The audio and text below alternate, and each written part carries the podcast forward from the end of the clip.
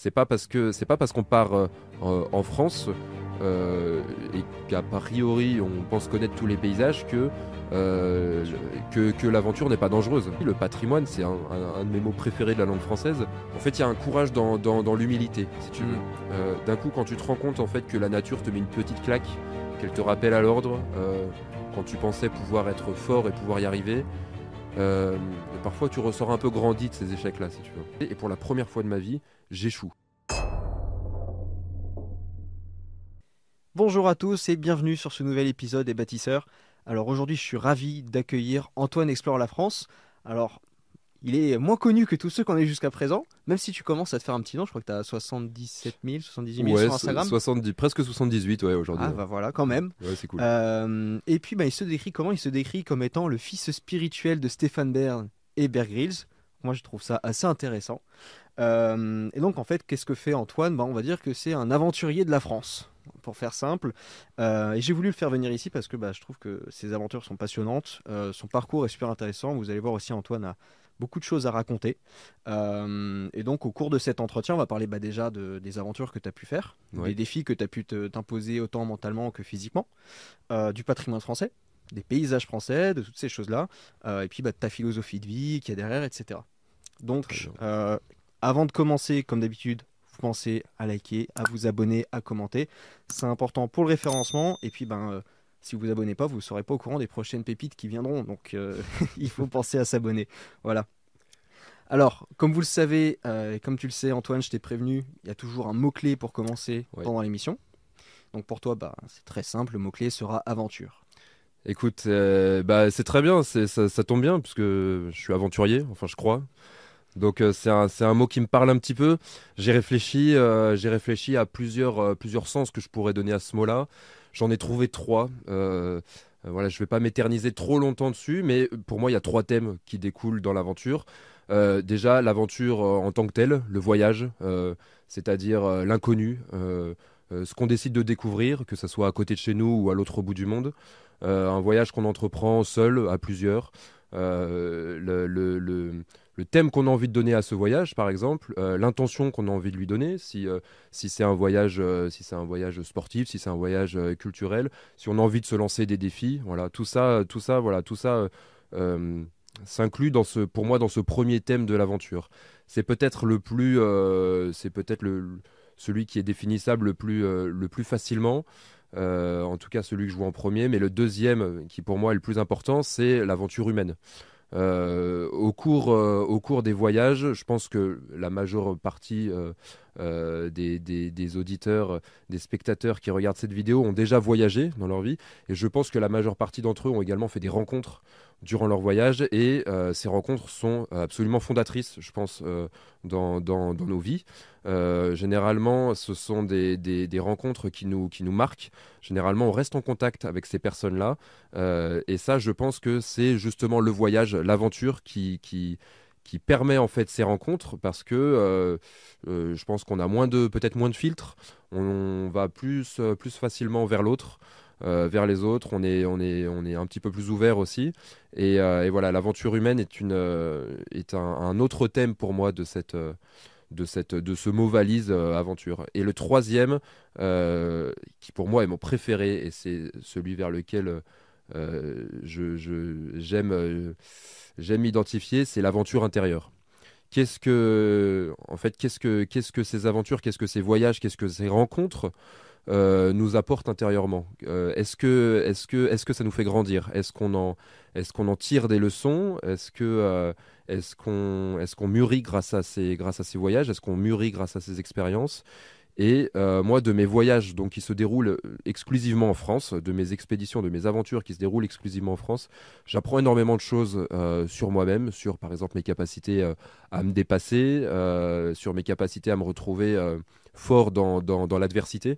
Et, euh, et ça, je pense que c'est euh, absolument fondateur. C'est quelque chose que euh, j'aurais même envie d'encourager en fait les, les- les personnes qui nous regardent justement à se lancer dans des, dans des voyages, seul ou à plusieurs. Encore une fois, il n'y a pas de, règle, mais justement pour pour découvrir, pour partir à la quête de soi, pour découvrir son fort intérieur.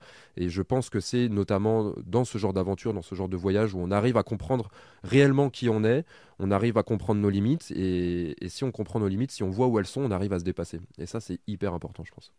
Et tu parlais des voyages que tu as pu faire, etc. bon, vu qu'il y a certaines, certains ne savent pas de, quel voyage tu parles, est-ce que tu pourrais nous donner quelques exemples rapidement? De toute façon, après, on va, les, on va creuser un peu plus tous les deux. Mais si tu peux nous lister ouais, quelques exemples de ce que tu as pu faire, etc., histoire de donner un ordre d'idée de ce qui va arriver ensuite. Alors, moi, mon, ma, ma, ma, ligne éditoriale sur les réseaux sociaux, c'est donc mon nom, c'est Antoine Explore la France, et j'ai pris le parti de ne voyager exclusivement, enfin, de voyager exclusivement en France.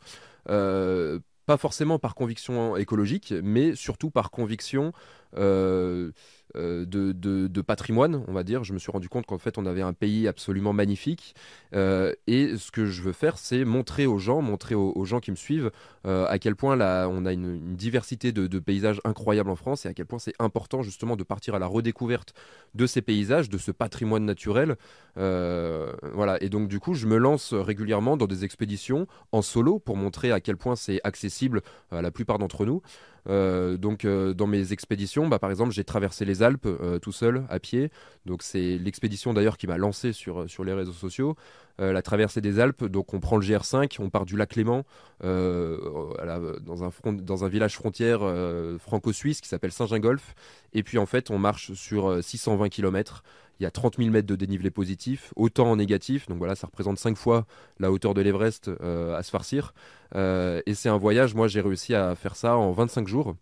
Euh, et, voilà, ça c'est ça c'est mes expéditions. J'ai par exemple aussi descendu 900 km sur la Loire en partant du Mont Gerbier de Jonc. Actuellement, je me suis arrêté à Angers. Il me reste encore une petite portion entre Angers et Saint-Nazaire à l'estuaire pour boucler, pour voilà pour avoir fait la totalité du plus long fleuve euh, de France en canoë, donc ça c'était une, sacrée expérience. J'en ai bien bavé. Euh, qu'est-ce que j'ai fait d'autre? J'ai traversé le Vercors et le Jura en plein hiver euh, à raquette. et puis il y a énormément de choses. Dans une de mes expéditions un peu plus folles, j'ai parcouru 250 km à pied sans emporter de nourriture. Pas la moindre barre de céréales, tu. Et le but c'était de se nourrir exclusivement de plantes sauvages et je suis pas végétarien donc c'est pour te dire un peu la difficulté du truc mais euh, mais, mais mais voilà c'est des des défis que je me lance euh, des défis que je me lance un petit peu personnellement euh, et je partage tout ça sur les réseaux sociaux au jour le jour, quasiment en instantané, soit par story, soit par post ou par, ou par reel. et le but, voilà, c'est d'interpeller les gens sur la beauté, la richesse, la diversité des paysages de France et leur montrer vraiment que s'ils ont soif d'aventure et de dépaysement, ils n'ont pas forcément besoin de partir à l'autre bout du monde pour voir des, des, des trucs de fou. Moi, j'ai eu l'impression de me sentir au cœur de la jungle amazonienne en restant dans le Cantal tu vois. J'ai eu l'impression de me sentir dans les steppes en Mongolie, euh, sur les plateaux du Césalier, euh, au beau milieu de l'Auvergne, tu vois. Euh, en Laponie, dans le Jura ou, ou dans le mm. Vercors. Mm.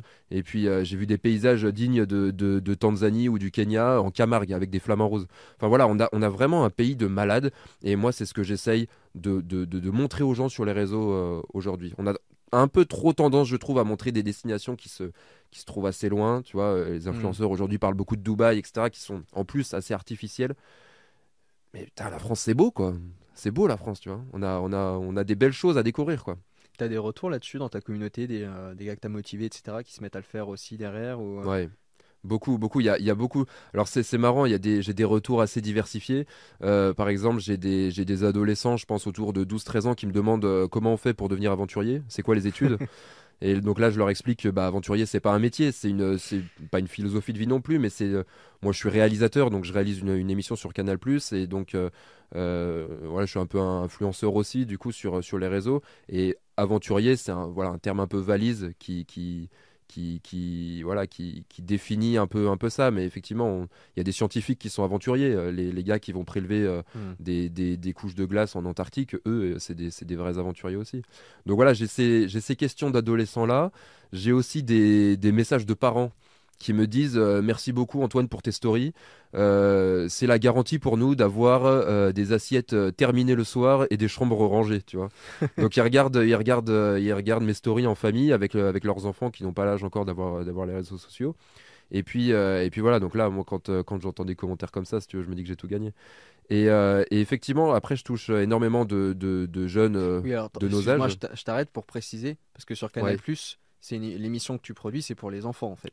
Ouais, c'est pour les enfants, mais c'est pas une émission enfantine. C'est une émission qui est vraiment grand public et, et, qui parle, qui parle à la plupart d'entre nous. Quoi. Donc on, pourrait très bien la regarder sans, sans penser. Enfin, on pourrait très bien la regarder et c'est pas, c'est pas du tout le, le, ton n'est pas enfantin quoi. C'est mmh. vraiment grand public.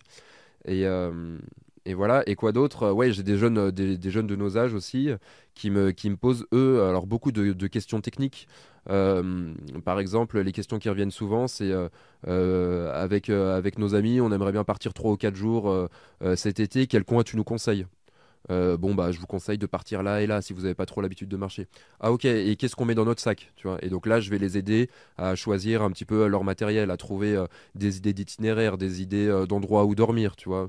les alerter aussi sur le fait que bah, parfois ils sont dans des, dans des zones qui peuvent être un peu dangereuses où il faut voilà il faut avoir certaines connaissances pour pas bah, pour pas se mettre en danger tout simplement. C'est pas parce que c'est pas parce qu'on part en France et qu'a priori on pense connaître tous les paysages que euh, que, que l'aventure n'est pas dangereuse. On mm. reste quand même dans des, dans des paysages, euh, parfois dans, dans de la haute montagne, euh, parfois, parfois dans la mer, et il y a des éléments naturels qu'on ne maîtrise pas.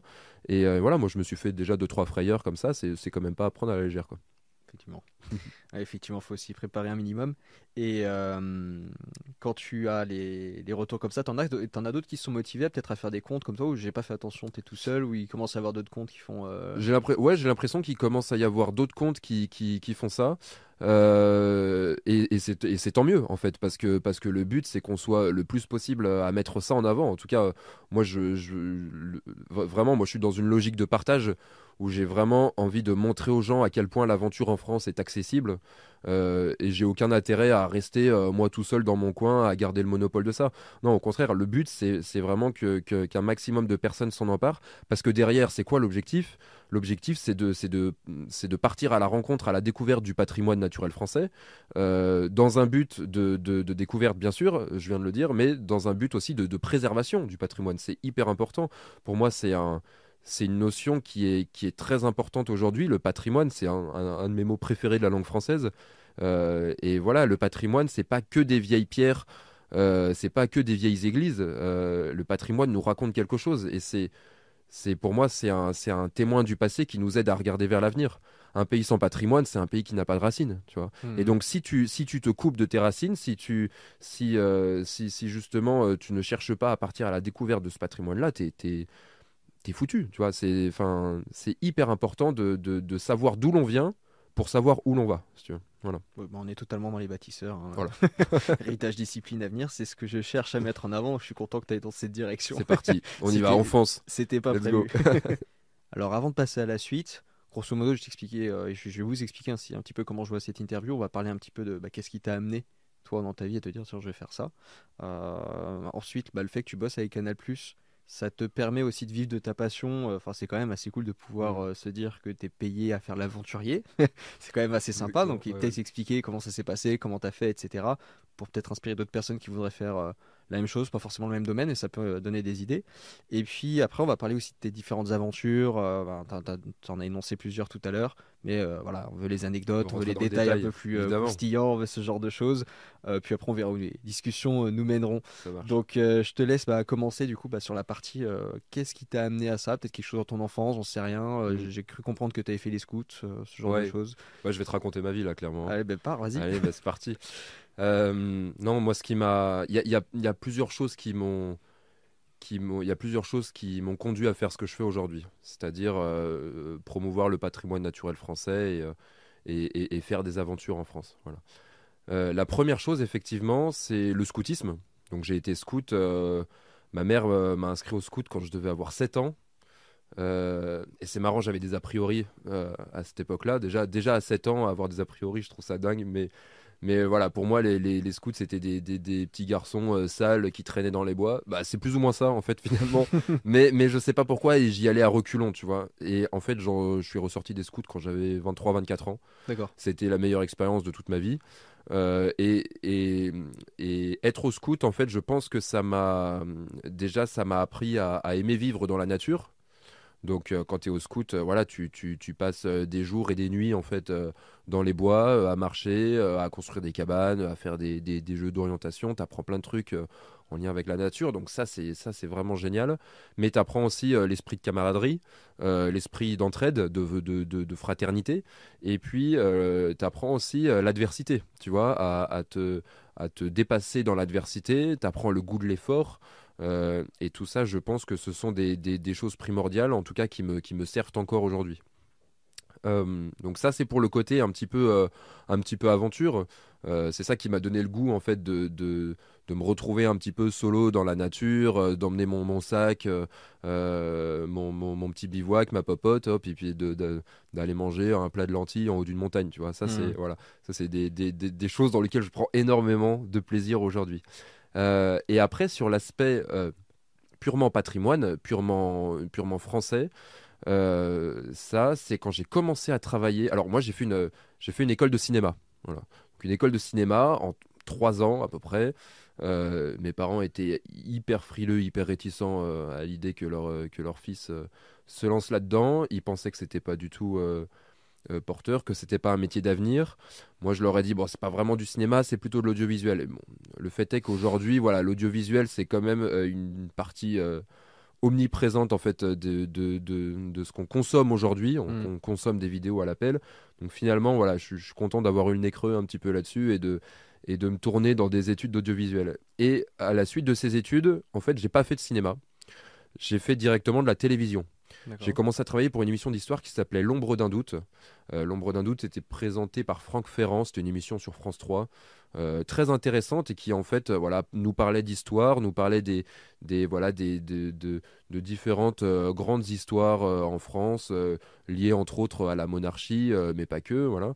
Et, et c'était c'était hyper intéressant de, de, travailler sur cette émission puisque bah, à l'époque j'étais stagiaire et j'avais un très bon stage c'est-à-dire que en fait on m'avait loué une voiture et je partais sillonner la France avec les équipes de tournage pour bah voilà aller tourner dans les châteaux de la Loire aller tourner dans le voilà, c'était génial, aller tourner dans les Pyrénées, dans le nord de la France. Et à cette époque-là, je devais avoir quoi 23, 23, 24 ans, quelque chose comme ça. J'en ai 30 aujourd'hui et 31 même. Et je me et à cette époque-là, donc quand je sillonnais les paysages de France avec euh, avec la voiture, il y avait des moments où je me retrouvais dans des paysages complètement lunaires que je n'avais encore jamais découvert, que je n'avais encore jamais vu de ma vie avant. Et là, je me suis dit, waouh, tu vois, c'est à partir de ce moment-là, je pense, mm. où je rencontre vraiment la France. Où je me dis, quel pays de dingue. Tu vois. Quel pays incroyable. En plus d'apprendre des histoires de fous, je découvre des paysages absolument spectaculaires, absolument grandioses. Tu vois. Euh, j'ai le souvenir de, de, traverser, euh, de traverser le Luberon. Je découvre à ce moment-là euh, Manosque, Lacoste, Mérindol, etc., qui sont des, villages du Moyen Âge en fait, en plein cœur du Luberon et qui sont absolument magnifiques. Et je découvre tout ça et je me dis, c'est impossible que je sois le seul à ne pas connaître, enfin à, découvrir tout ça seulement maintenant. Hmm. C'est, en fait, comment, comment, dire euh, J'étais persuadé en fait, euh, je, ne pouvais pas être tout seul dans ce cas-là. Je pouvais pas être tout seul à connaître aussi mal mon pays. Je me suis dit, il y a forcément plein de gens de ma génération et des générations futures qui vont suivre après, qui ne connaissent pas la France comme ça. Et je me suis dit à ce moment-là, il, faut, il faut que ça change. Il faut, euh, il faut. et là, j'ai eu l'impression j'ai l'impression de, de, de, de, découvrir, de découvrir l'idée du siècle. Je me suis dit, il faut faire une émission de télé parce que je bossais dans la télé, je me suis dit, il faut faire une émission de télé sur les paysages de France. Et là, je me dis, bon, quand même pas hyper original parce que t'en as quand même à l'appel, tu vois. Il y, a, y, a, des racines et des ailes, euh, Ushuaïa, euh, les, les, les Échappées Belles et compagnie, qui sont des émissions qui durent depuis euh, des, des, dizaines d'années maintenant.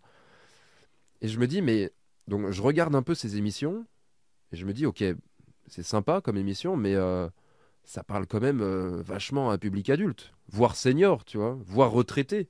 Hmm. Et je me dis, ces retraités là qui, qui, qui, regardent, qui regardent ces émissions, bon bah très bien, ça fait du chiffre euh, en fait euh, pour les chaînes de télé, mais quel rôle ils ont à jouer en fait? Quel rôle ils ont à jouer dans, dans, dans, dans, dans la pérennité de ces paysages? Est-ce que c'est eux? Est-ce que c'est euh, est-ce que c'est le public qui ont actuellement 70 ans? Je critique pas, hein, bien sûr, mais est-ce que c'est est-ce que c'est est-ce que ce sont ces retraités là Est-ce que ce sont déjà des adultes qui ont 40, 50, 60 ans qui sont vraiment le public de ces émissions? Est-ce que ce sont ces gens-là qui demain vont entretenir ces paysages, vont protéger ce patrimoine? Et là, je me rends compte que non. Et je me rends compte, en fait, au final, qu'il n'y a aucune émission qui parle de paysages, de patrimoine aux enfants. Et c'est là où je me dis, c'est là, euh, c'est là qu'il faut faire un truc. Donc j'ai cette, idée d'émission. Je me dis, euh, je ne sais pas encore comment je vais le faire, mais je vais euh, créer une émission pour les enfants. Et le but de cette émission, ça va, être de leur, de leur faire découvrir les plus beaux paysages de France. Donc à ce moment-là, on est en 2016, 2016, 2017. Je me dis, il faut que je, voilà, il faut que je me lance. Euh, je préviens deux trois copains. J'avais un pote qui avait un drone. Euh, j'avais un j'avais un copain qui bossait bien dans la dans la production, etc. On monte une petite équipe de 4-5 personnes et puis on part faire un épisode pilote. Euh, on part faire un épisode pilote sur la Roche de Solutré, dans ma Bourgogne natale. Et, voilà, donc on tourne tout ça. L'épisode fait 25 minutes. Moi, c'est la première fois que je parle devant une caméra. Mmh. aucune idée de, de, comment me tenir, de comment, de, de, comment parler. Euh, je singe vaguement euh, des présentateurs euh, célèbres, style Denis Brognard pour le style, pour Colanta, pour le côté un peu aventurier. J'avais une chemise, bon, je devais être habillé, franchement, je pense, j'ai pas trop changé de style depuis, mais je devais être habillé globalement comme ça. Et en fait, c'est énorme parce que quand je regarde encore ces vidéos, donc qui, qui maintenant ont 6-7 ans, en fait, je suis hyper figé, je suis hyper statique. Et, euh, et, quand j'ai montré ces épisodes-là, enfin cet épisode pilote euh, à des sociétés de production dans le but de le faire produire, on m'a dit bah écoute, euh, le concept est sympa, c'est porteur, mais on recherche pas ça pour le moment. Et moi je comprenais pas trop, je me disais mais comment ça vous recherchez pas ça? C'est une émission qui n'existe pas encore en fait. Et je parle, de, je parle de patrimoine, je parle de nature, de préservation de l'environnement à des enfants. Ça devrait être euh, d'utilité publique. Et je comprenais pas qu'on me, me, ferme la porte au nez. Et puis on me disait ouais non, on, on cherche pas ça. Et puis, euh, et puis en plus tu fais de la télé comme un vieux. Euh, donc ouais, je me, suis, je me suis pris des réflexions un peu, un peu violentes. T'en as testé combien des sociétés de prod Ouais, j'en ai testé deux ou trois, je pense, quelque chose comme ça. Mais c'était, c'était assez démoralisant sur le coup. Mais, mais je me suis pas découragé pour autant. En fait, il y a un moment donné où j'ai fait un an de développement avec une, boîte de prod, où là j'ai pensé, en fait, je, je, me suis dit ça y est, c'est parti. Et c'était en 2017-2018, euh, ouais, et en fait, non, c'était pas parti du tout. Euh, la boîte de prod était peut-être, euh, la société de production était peut-être un peu trop, un peu trop récente, un peu trop petite. Elle avait pas le bras assez long et elle n'a hmm. pas réussi à porter le projet, en fait. et donc à l'issue, à l'issue de cette, de cette année de production infructueuse, c'est à partir de ce moment-là où je décide de traverser les Alpes à pied. Donc on en parlait justement au début. Euh, je ne sais pas pourquoi, j'ai ressenti d'un coup ce besoin de faire ce voyage-là. Je savais que ça allait sur aboutir sur quelque chose. Je ne savais pas quoi. Euh, je savais, voilà, j'avais toujours cette idée d'émission. Euh, ça faisait deux ans que je bossais dessus. Et je ressentais ce besoin de partir traverser les Alpes, d'abord pour moi, tu vois, et puis et puis voilà, donc je me lance un beau jour, le, le, 11 juillet 2019. Euh, je me lance euh, sur la ligne de départ. Tu as vraiment une ligne de départ au village de Saint-Gingolf, donc euh, vraiment village franco-suisse au sud du lac Léman. Tu as une ligne de départ où il y a marqué Nice-Menton, 620 km. Et donc il est 7h du mat, je me pointe devant cette ligne. Tu as le lac Léman derrière moi, les montagnes face à moi.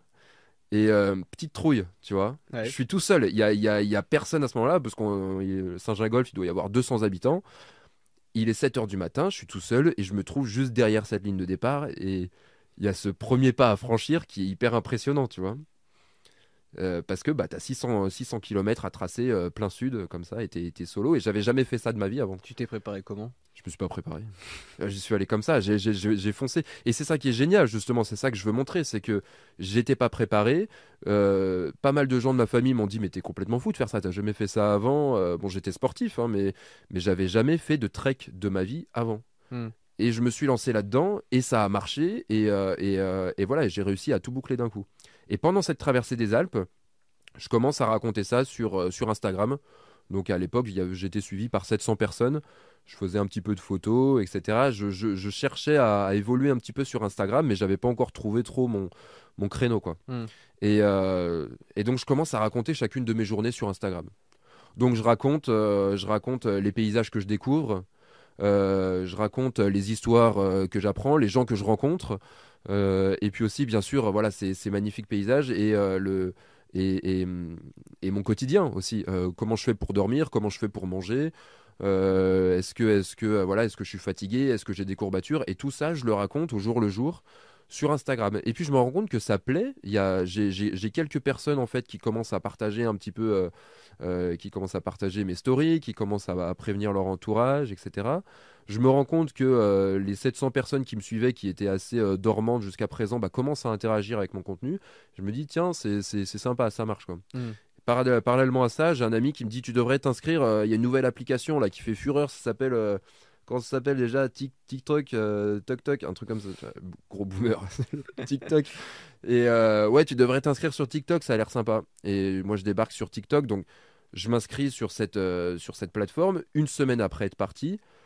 Donc tu as des décors de montagne et tout autour de moi, il y a des ruisseaux, euh, vraiment paysage de, de- de cinéma quoi. J'ai l'impression d'être dans le Seigneur des Anneaux et je découvre cette application où tu as des ados qui font des, des- des chorégraphies et tout. Et je suis là, dans quoi je m'embarque, tu vois, vraiment.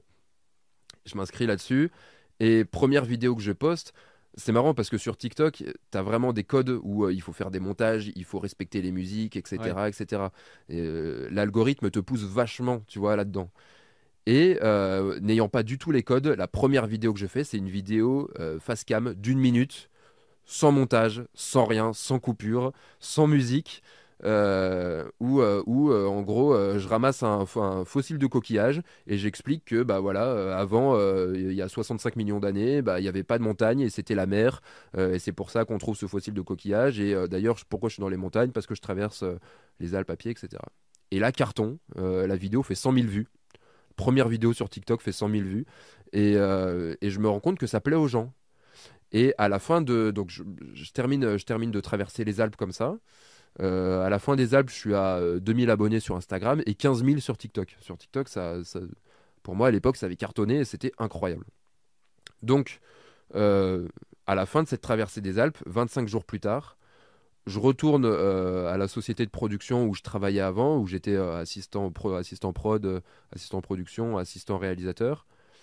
Et là, je retourne devant mon ordi à remplir des tableaux Excel et je me dis, pff, voilà, il y a un truc, euh, il y a un truc qui va pas quoi. Hmm. Il y a un truc qui va pas. euh, je cherche toujours à lancer mon émission. Là, t'es loin de l'aventure sur ton Je tableau suis Excel. très loin de l'aventure sur mon tableau Excel. Ça me prend la tête et je me dis bon, euh, est-ce qu'on changerait pas son fusil d'épaule Là, il y a quand même 15 000 personnes qui me suivent sur TikTok, 2000 sur Instagram.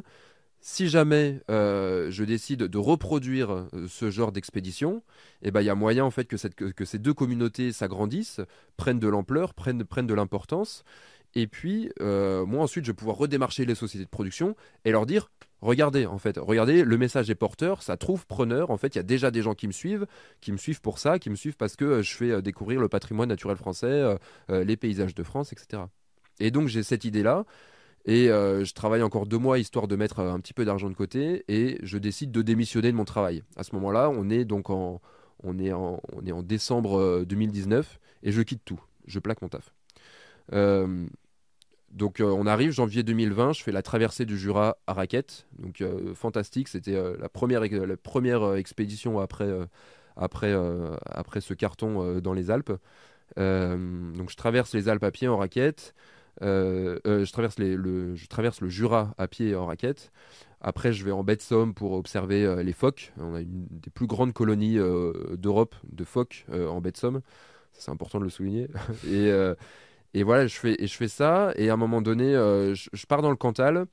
Et puis je me prends, une petite pichenette dans le Cantal parce que bah, je pensais que c'était une montagne un peu, voilà, un peu, un peu gentillette. Et fi- finalement, en fait, je me suis fait rattraper par, par la réalité du terrain. Ça reste de la vraie montagne là-bas. Et la météo m'a contraint à arrêter parce que parce qu'il faisait euh, beaucoup trop froid. J'étais pas assez équipé. Et, euh, et voilà, je suis parti encore une fois là, un peu la fleur au fusil. Mais pendant cette, euh, surtout pendant cette, euh, cette expédition dans le Cantal, il y a ma mère qui m'appelle et qui me dit euh, bizarre, on parle, on parle d'une maladie là en Chine. Euh, le délire pas ouf. Vraiment délire euh, pas ouf du tout. Euh, fais attention parce que euh, ça peut arriver en France. euh, voilà, cette histoire de coronavirus. moi je dis ouais bon arrête de regarder BFM, tu vois. Et en fait, bah ça, ça, ça loupe pas quoi. Deux semaines plus tard, on se retrouve, on se retrouve confiné. Moi j'habite à Paris, Euh, donc voilà, je me retrouve sans taf et euh, cloisonné dans mon appart à Paris. Le flair Le flair, le ouais. flair des bonnes affaires. Si jamais tu veux monter un business, tu m'appelles pas parce que c'est- c'est- tu vois, genre vraiment. Et je me retrouve cloisonné à Paris et, euh, voilà. Et donc pendant pendant trois euh, pendant deux ouais trois mois je crois je sais pas combien a duré le premier confinement mais euh, j'étais plus voilà je, je pouvais plus partir. N'empêche que ce Covid finalement qui m'a pénalisé m'a aussi aidé. Parce que à l'issue du Covid on était on pouvait plus voyager ailleurs qu'en France et à ce moment-là c'est marrant d'ailleurs parce que on s'est rendu compte qu'on avait un pays stylé tu vois parce que on, Ouais. on pouvait plus voyager ailleurs euh, t'avais tous les influenceurs qui d'habitude partaient à Dubaï, à Bali et tout, euh, tout d'un coup qui disaient oh regardez la France, euh, c'est chouette. Et ben moi j'étais, enfin j'étais content qu'ils mettent ça en avant, mais j'étais, ils avaient 200 000 abonnés ces gars-là, 200 000, 300 000, 500 000 abonnés. Moi j'avais euh, 2000 sur Insta, 3 4 000 euh, sur TikTok, tu vois.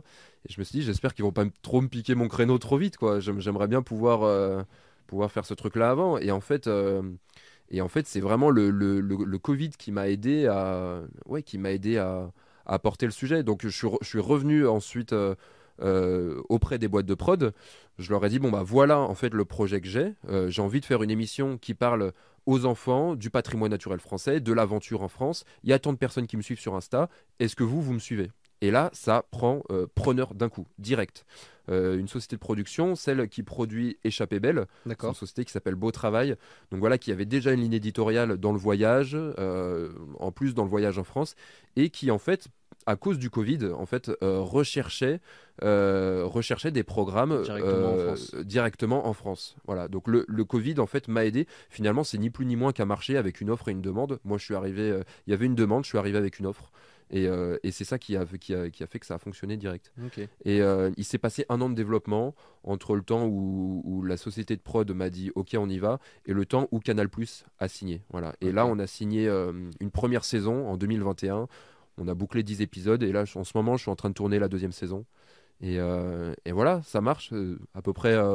pour te retrouver, pour te, pour te, pour te refaire un peu tout mon parcours et te dire là où j'en suis, tu vois. Mais, mais effectivement, si, moi, s'il y a un truc qui m'a appris, hein, si- s'il y a un truc que j'ai appris là-dedans, c'est qu'il faut jamais lâcher. Tu vois, moi, ça fait vraiment depuis 2016 que j'ai cette idée. Et il a fallu, euh, il a fallu 5 ou 6 ans, il a fallu une pandémie pour que ça marche. Hmm. Mais ça marche. Et aujourd'hui, en fait, exactement comme tu, comme tu me le disais au début, je suis payé aujourd'hui pour aller faire du canoë dans la Loire, pour aller faire du chien de traîneau dans le Jura. Et c'est génial. Tu vois, c'est vraiment, c'est- incroyable. J'aurais jamais pensé pouvoir y arriver il y a 2-3 il y a, il y a deux, trois ans. Et pourtant, et pourtant, ça le fait, quoi. Et euh, ça marche comment les, les boîtes de prod? Comment tu les démarches? Je suppose que tu n'envoies pas juste un mail Salut, j'ai une super idée. Eh ben Et- si si, si, au, début au début ça s'est fait comme ça. Euh, je me souviens très bien de, de, de comment ça s'est fait justement avec euh, la société de prod avec laquelle je bosse actuellement. Je leur envoie un message à midi. Euh, je leur dis euh, bonjour, euh, voilà j'ai cette idée. est-ce que est-ce que ça vous intéresse globalement, tu vois? Et euh, on était euh, j'étais j'étais euh, avec ma femme en train de déjeuner. J'étais avec ma femme en train de déjeuner et et juste sur le ton de la plaisanterie, au bout de 10 minutes, je fais bon, ils m'ont toujours pas répondu. Et elle me dit bon bah c'est normal, au bout de 10 minutes, ils vont pas te répondre. Et au moment où elle me dit ça, ting, petite notification, je reçois un mail de la directrice de la boîte de prod qui me dit merci beaucoup Antoine, on regarde ton projet avec attention, on revient vers toi rapidement. Et là, je me dis ok, euh, ils reviennent vers moi rapidement, il faut qu'ils reviennent en- vers moi rapidement, encore plus rapidement que, euh, que, que, prévu, tu vois. Donc je leur dis bah Ok, pas de problème, mais demain je pars dans le Cantal. euh, je profite en fait de ce, déconfinement en fait pour, pour repartir. J'ai besoin de repartir. Donc il y a des moments où j'aurai pas de réseau. si jamais, voilà, on risque, on risque peut-être de se louper. Et il se trouve en fait par hasard que cette société de production est pile poil dans ma rue, à, à quelques numéros d'intervalle de chez moi. Je mets littéralement 25 secondes pour y aller, tu vois. Et, euh, et elle lit ça et elle me dit, eh ben à ce moment-là, rencontrons-nous aujourd'hui. Et là, je me dis, ok, là c'est le hold-up, c'est le hold-up du siècle. Euh, je termine mon assiette, euh, je montre, je montre le l'email à ma femme, elle, elle en revient pas. Et, euh, et en fait, en fait, ça s'est fait aussi simplement que ça, mais, mais vraiment parce qu'il y avait cette, parce que en fait, euh, au premier déconfinement, tu avais Stéphane Bern qui avait lancé son hashtag euh, cet été je visite la France. Il me Mhm. semble que c'est lui qui, qui l'a lancé. Et encore une fois, on pouvait plus voyager ailleurs. Et il y avait cette urgence presque de voyager en France. Euh, D'un coup, les, les offices du tourisme se sont retrouvés avec un, un taf monstrueux parce que les Français pouvaient plus partir ailleurs, tu vois. On s'est rendu compte à quel point le, le pays était dingue et surtout, euh, il y avait une nécessité de voyager en France. Après, effectivement, il y avait le contexte, mais aussi le fait que, bah, mine de rien, tu as été ultra persévérant. Ouais, Et il y a ça. et t'as Ouais. osé. Euh, parce que le mail en mode je pars dans le Cantal, machin. ouais, ouais. bah, bah c'était du bluff. C'était, c'était. Enfin, je, partais réellement dans, dans, dans, le Cantal le lendemain, mais voilà, j'ai joué le côté un peu, euh, un peu aventurier. Je risque de pas avoir de réseau, euh, voilà. j'ai fait, j'ai, fait le mec un peu occupé, quoi. Mais, mais, mais, mais ouais, effectivement, ça, ça a marché comme ça, quoi. Bon, du coup, on va passer peut-être un petit peu bah, sur ces aventures que tu as pu faire. Euh, je on va pas forcément les faire dans l'ordre chronologique, mais euh, peut-être déjà commencer par celle qui t'a peut-être le plus marqué, ou en tout cas qui est un vrai défi pour toi. Oui, euh, je vais te raconter donc cette fameuse descente de Loire en canoë. donc à ce moment-là, on est en septembre 2020 septembre 2020, donc on, voilà, on était encore en pleine année, pleine année Covid. Euh, et moi, en, expédition phare, j'avais donc cette traversée des Alpes et cette traversée du Jura. J'étais vraiment dans un esprit où, pour avoir des abonnés, il fallait que je parte euh, longtemps et que je fasse des trucs de ouf. Aujourd'hui, en fait, j'ai compris que euh, j'arrivais à partir sur une, une durée plus petite. Et arriver à faire beaucoup plus de contenu. Mais à cette époque-là, je raisonnais comme ça. Je me suis dit, il faut que je parte longtemps pour pouvoir engager plus longtemps. Euh, pour que les gens aient l'impression de suivre une, vraie aventure euh, sur, sur, le long terme, quoi, tout mmh. simplement. Et donc, euh, donc voilà, je me dis, je laisse passer l'été et je me dis, allez, il faut que je retrouve une aventure de dingue à faire. Et là, je me dis, ouais, il y a en France, tu as ce, fleuve, le fleuve le plus sauvage de France, qui fait 1006 km, la Loire, qui prend, qui prend sa source en Ardèche, au Mont-Gerbier de Jonc, et qui se jette 1006 km plus tard dans, l'estuaire de Saint-Nazaire en Bretagne. Quoi. Je me dis, bon, euh, vas-y, beau défi, on se lance, on achète un canoë, on va des Decathlon, on prend ses petits sous, puis on va s'acheter un canoë gonflable, là, euh, truc un peu un peu cheapos, tu vois, mais, euh, mais j'avais pas énormément de budget. Et puis je me suis dit, bon, si, on, si je veux un truc qui passe un peu entre les, entre les rapides, entre les cailloux, voilà, on était au mois de septembre, on a été assez chaud, tu vois, donc il y avait plus énormément d'eau dans la Loire. J'ai appris bien plus tard quelques années après que c'était la pire période pour partir euh, descendre, euh, pour partir faire du canoë sur la Loire. Mais voilà, mais moi, un petit peu, euh, un petit peu, je suis un peu fonce dedans, tu vois. Généralement, moi, je, on, y va, on réfléchit après. Voilà, exactement. Ça, c'est un peu ma, c'est un peu ma devise. Ça m'a coûté, ça m'a coûté, ça, m'a coûté quelques, drones, quelques GoPro et quelques ampoules au pied, mais, généralement, ça marchait. Bref. Et moi, un peu, je, je fonce tête baissée et je me dis, ok, allez, c'est parti. Donc j'achète tout mon matériel, j'achète euh, un canoë, euh, une paire de pagaies, euh, j'achète des sacs, des sacs étanches, une GoPro et puis et puis quoi d'autre, un gilet de sauvetage, un casque, bref, un peu de crème solaire, tu vois. Et on y va quoi, un filtre à eau et on y va, on fonce à l'aventure. Mine de rien, tout ce barda pèse facilement 50 kg parce qu'en plus du canoë, bon, le canoë pèse déjà 20, 20, ouais, 20, 20 25 kg tu as tout le matériel qui va autour du canoë, puis en plus, tu as ton sac avec, euh, avec ta tente, avec tes habits, avec ton couchage. Donc sur le dos, ouais, je me retrouve euh, facilement avec, euh, avec une bonne charge de, de, 50 kg. Et au début, la Loire, c'est pas un long fleuve tranquille. La Loire, au début, moi, je suis vraiment parti de la source au Mont-Gerbier de Jonc. et la Loire, à ce moment-là, c'est un mince filet d'eau qui sort entre deux modes de terre. Il y a un panneau avec marqué Ici commence ma course vers l'océan, Saint-Nazaire 1000 km. Et à ce moment-là, un peu la même sensation que euh, sur la ligne d'arrivée, euh, sur la ligne de départ euh, des, Alpes. Ce, petit track où là tu te retrouves devant ce panneau qui te dit ça. Et tu te dis, bon, bah, a priori, à ce moment-là, je m'étais dit, dans 40 jours, je me, trouve à Saint-Nazaire. J'avais prévu environ de pagayer à peu près 30 km par jour. Je me suis dit, ça va le faire. Le truc, c'est que j'avais jamais fait de canoë de ma vie avant. J'ai oublié de le préciser. Mais voilà, accessoirement, j'avais encore jamais fait de canoë de ma vie. Euh, et la Loire, même si au début c'est un mince filet d'eau, après devient vite une rivière, un torrent, enfin un torrent, une rivière. Et en fait, euh, tu as des passages dans la Loire où tu as des rapides de classe 2, voire de classe 3. Il faut être un peu chaud pour les passer, si tu mmh. veux. Et moi, si j'avais. En fait, si j'avais vu ces rapides avant, Heureusement que je les ai pas vus d'ailleurs, parce que si je les avais vus avant, je me, enfin, je me serais dit, mais jamais de la vie je passe ici, tu vois. Et donc je commence en fait, à, je commence à, je commence à, voilà, je commence à descendre la Loire petit à petit. Donc euh, tu es avant le Puy-en-Velay. La Loire est hyper sauvage. Vraiment, c'est une, une, rivière qui doit faire 4-5 euh, mètres de largeur, tu vois, quelque chose comme ça. En profondeur, tu dois avoir 50 cm. Et, euh, et, en fait, il y a tellement pas d'eau à cette époque, septembre 2020, tu tellement pas d'eau que je passe le plus clair de mon temps à sortir de mon canoë euh, et à le pousser, à le tirer dans tous les sens. Donc euh, j'étais pas loin de la traversée idyllique. Hein. Ah ouais, la, traversée idyllique. Et en fait, le, le, truc de dingue, c'est que euh, le canoë un peu. Euh, le, canoë que j'avais acheté, c'est un canoë gonflable, donc en toile, une toile un peu texturée, tu sais, un peu, je sais pas comment dire ça, c'est de la toile un peu semi-rigide, quoi, une fois que c'est bien gonflé. Et en fait, je sors toujours du même côté, la jambe gauche, euh, qui frotte euh, sur, sur, sur ce boudin gauche du, canoë. Et en fait, au bout de trois jours, j'ai l'intérieur de la cuisse qui est complètement brûlé, complètement irrité, à force de sortir toujours du, du, même côté. Donc j'équilibre, hein, quitte, à, quitte à me claquer une jambe, tu vois, autant se claquer l'autre. Et, et, et, en fait, je pousse, je tire mon canoë dans, dans, dans tous les sens. Il y a aucun. Y a, parfois, tu n'as même pas d'eau, je suis obligé de le porter. Et voilà, et, j'atteins le au, bout de, au bout de trois jours. Donc euh, je pense qu'à ce moment-là, j'avais déjà fait 70 euh, km. Je me rendais pas compte à l'époque à quel point, euh, quelle distance je parcourais. C'était très compliqué parce que il euh, n'y bah, avait rien qui, indiquait. Sur la Loire, tu n'as pas, de, pas de panneau.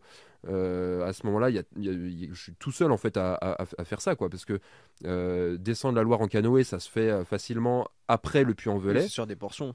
Sur des portions, et ça se fait beaucoup après le puits. Si tu veux, avant le puits, il y a personne qui est assez fou pour partir faire ça parce que bah, parce que c'est complètement masochiste en fait. Tu, tu pars pas euh, tu pars pas faire du canoë avec 50 euh, kilos de matos euh, dans un petit ruisseau. C'est complètement débile tu vois. Mais mais voilà. Donc moi je me retrouve là dedans et, et, j'en bave. J'en bave de fou franchement. Dans ces dans ces rapides là je perds une GoPro je perds je perds mon drone je perds mon filtre à eau qui me rend qui me rend indépendant en eau tu vois en, en eau, potable. On, est, en septembre, mais il fait encore 30 degrés, tu vois, donc, euh, donc les journées sont encore chaudes. Et, euh, je, me prends des, gamelles dans tous les sens. Insupportable, tu vois. Et le pire dans tout ça, c'est que j'arrive pas à le retransmettre sur les réseaux sociaux. Parce que, bah déjà, en fait, j'ai les mains prises par une pagaie, c'est tout bête, mais en fait, euh, j'ai pas le temps pour, pour faire des stories. Et le fleuve t'attend pas, en fait. si, quand, tu marches et que tu veux t'arrêter pour faire une story, tu le fais. Là, euh, tu, dépends, euh, tu dépends du fleuve qui t'attend pas, qui, avance, et tu dépends en plus de ton, de ton canoë. Toi, tu es statique, mais ton canoë est mobile. Euh, si tu l'attaches pas, le truc bah, se barre sans toi, si tu veux. Mmh. Et, voilà, et j'ai énormément de mal à, retransmettre tout ça sur, sur les réseaux sociaux. Je le dis à mes abonnés, je leur, ils, voient bien que, voient bien que je galère dans, tous les sens. Et au bout d'un moment, donc, je, continue, je continue après le Puy-en-Velay, je m'arrête à Roanne à Roanne complètement explosé. Et en fait, je me rends pas compte, mais j'ai quand même fait 300 km. Depuis la source jusqu'à Roanne, j'ai quand même parcouru 300 km à pied, quasiment, même pas en canoë. Mais enfin, si, si, il y a, À pied avec un canoë. À pied avec un canoë, exactement. Euh, il y avait quand même des moments, euh, si, si, où il y avait beaucoup d'eau. Euh, et à ce moment-là, le problème, c'était le vent. dans, les, dans les gorges de la Loire, notamment voilà, entre Saint-Just, euh, Saint-Rambert, pour ceux qui, connaissent. Euh, au niveau du barrage de Grandjean, la Loire est complètement encastrée dans des, dans des gorges de granit. Et à ce moment-là, je me tape un vent de face hyper puissant. Et en fait, je me rends compte qu'au lieu d'avancer, je recule complètement. C'est-à-dire que mon corps sert de voile. Euh, je suis pas du tout aérodynamique comme bonhomme et du coup, et du coup, en fait, euh, si, si, je ne pagaille pas vraiment, je recule. Et ça, je le, ça, je le vois. À un moment donné, complètement démoralisant, où je suis en train de pagayer de toutes mes forces euh, et je vois un papy sur la berge qui me double en marchant. Vraiment, et je m'en souviendrai, je pense, toute ma vie de cette image-là. Et à ce moment-là, j'ai eu envie de balancer ma pagaie. Franchement, j'en pouvais plus. Et donc voilà, donc j'arrive à Roanne complètement explosé. Et pour la première fois de ma vie, j'échoue. Tu vois, pour la première fois de ma vie, je me dis stop, j'arrête. Euh, et j'ose même pas le dire à mes abonnés sur le coup. Alors, je devais être suivi par genre 5-6 euh, 000 personnes sur Insta, peut-être 20 000 sur TikTok. Et, j'ose pas le dire à mes abonnés. Je le dis qu'une fois que je suis rentré à Paris. Tu vois, donc je les laisse sans nouvelles pendant 48 heures. Et j'annonce ça un peu la queue entre les jambes en leur disant, euh, genre vraiment honteux, quoi, tu vois je leur dis bon bah j'arrête. J'arrête, franchement, j'en peux plus. Euh, je suis explosé, j'ai perdu la moitié de mon matos, euh, j'ai les pieds en sang, euh, j'ai les mains qui sont couvertes de cloques, j'ai la cuisse gauche qui est complètement brûlée, j'ai perdu 6 kilos dans l'affaire, je suis fatigué, j'ai plus le moral. Je me rends compte que voilà, j'ai parcouru ces 300 km en une dizaine de jours, que j'arriverai jamais à être dans les temps à Saint-Nazaire. Et voilà, et très dur à encaisser, en fait, ce, cet échec. Et j'apprendrai plus tard que euh, le renoncement est une forme de courage, en fait. Il y a une, c'est pas que c'est une forme de courage, mais c'est qu'il y a du courage parfois dans le fait de renoncer et de se dire ok c'est pas pour moi. En fait, il y a un courage dans, dans, l'humilité, si tu veux. Mm. D'un coup, quand tu te rends compte en fait que la nature te met une petite claque, qu'elle te rappelle à l'ordre, quand tu pensais pouvoir être fort et pouvoir y arriver, parfois tu ressors un peu grandi de ces échecs-là, si tu veux. Donc je décide. les pieds sur terre un peu. Exactement. Ça fait pas de mal de temps en temps, tu vois. Et ça, ça s'est ça, ça s'est reproduit, euh, ça s'est reproduit euh, plusieurs fois, si tu veux, dans mes dans mes expéditions. Et c'est assez agréable comme moment. C'est ces moments, si tu veux, où la nature te dit, euh, voilà, bonhomme, tu t'emballes un petit peu, si tu veux. Et on en sort toujours grandi. Et donc, du coup, j'arrête. Euh, et, cette aventure me reste un peu en travers de la gorge. Je la reprends un an plus tard, et cette fois en décidant de la tronçonner. Donc je reprends à Roanne et je vais jusqu'à Nevers. Mine de rien, t'as quand même 250 km. Mais j'arrive finalement à faire ça en 7 jours. Et puis ensuite, je fais euh, Nevers, Orléans. Et puis Orléans, Tours.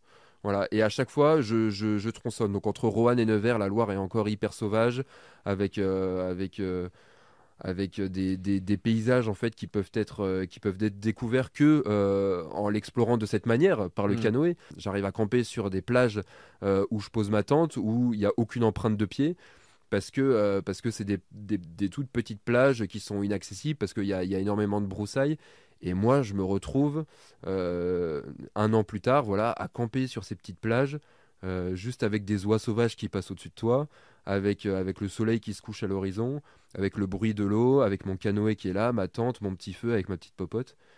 Et je me dis, waouh, c'est incroyable ce qui se passe. J'ai vraiment l'impression à ce moment-là d'être euh, ouais, d'être d'être euh, d'être haute parc en France, tu vois. Hmm. Et donc là, cette Loire hyper sauvage.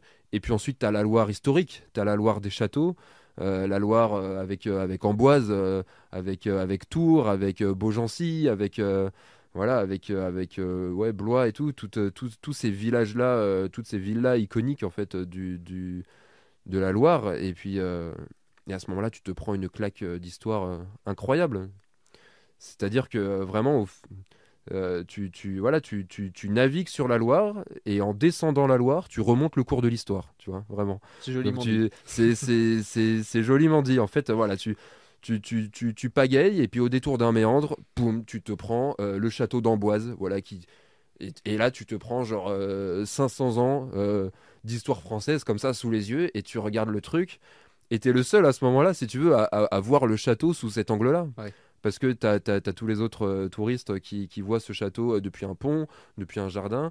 Et, et toi, euh, tu, tu, peux le voir en étant euh, voilà en maillot de bain euh, avec tes tongs, ton canoë et, tu, regardes le château comme ça, tu, contemples un peu cette histoire de France. C'est incroyable.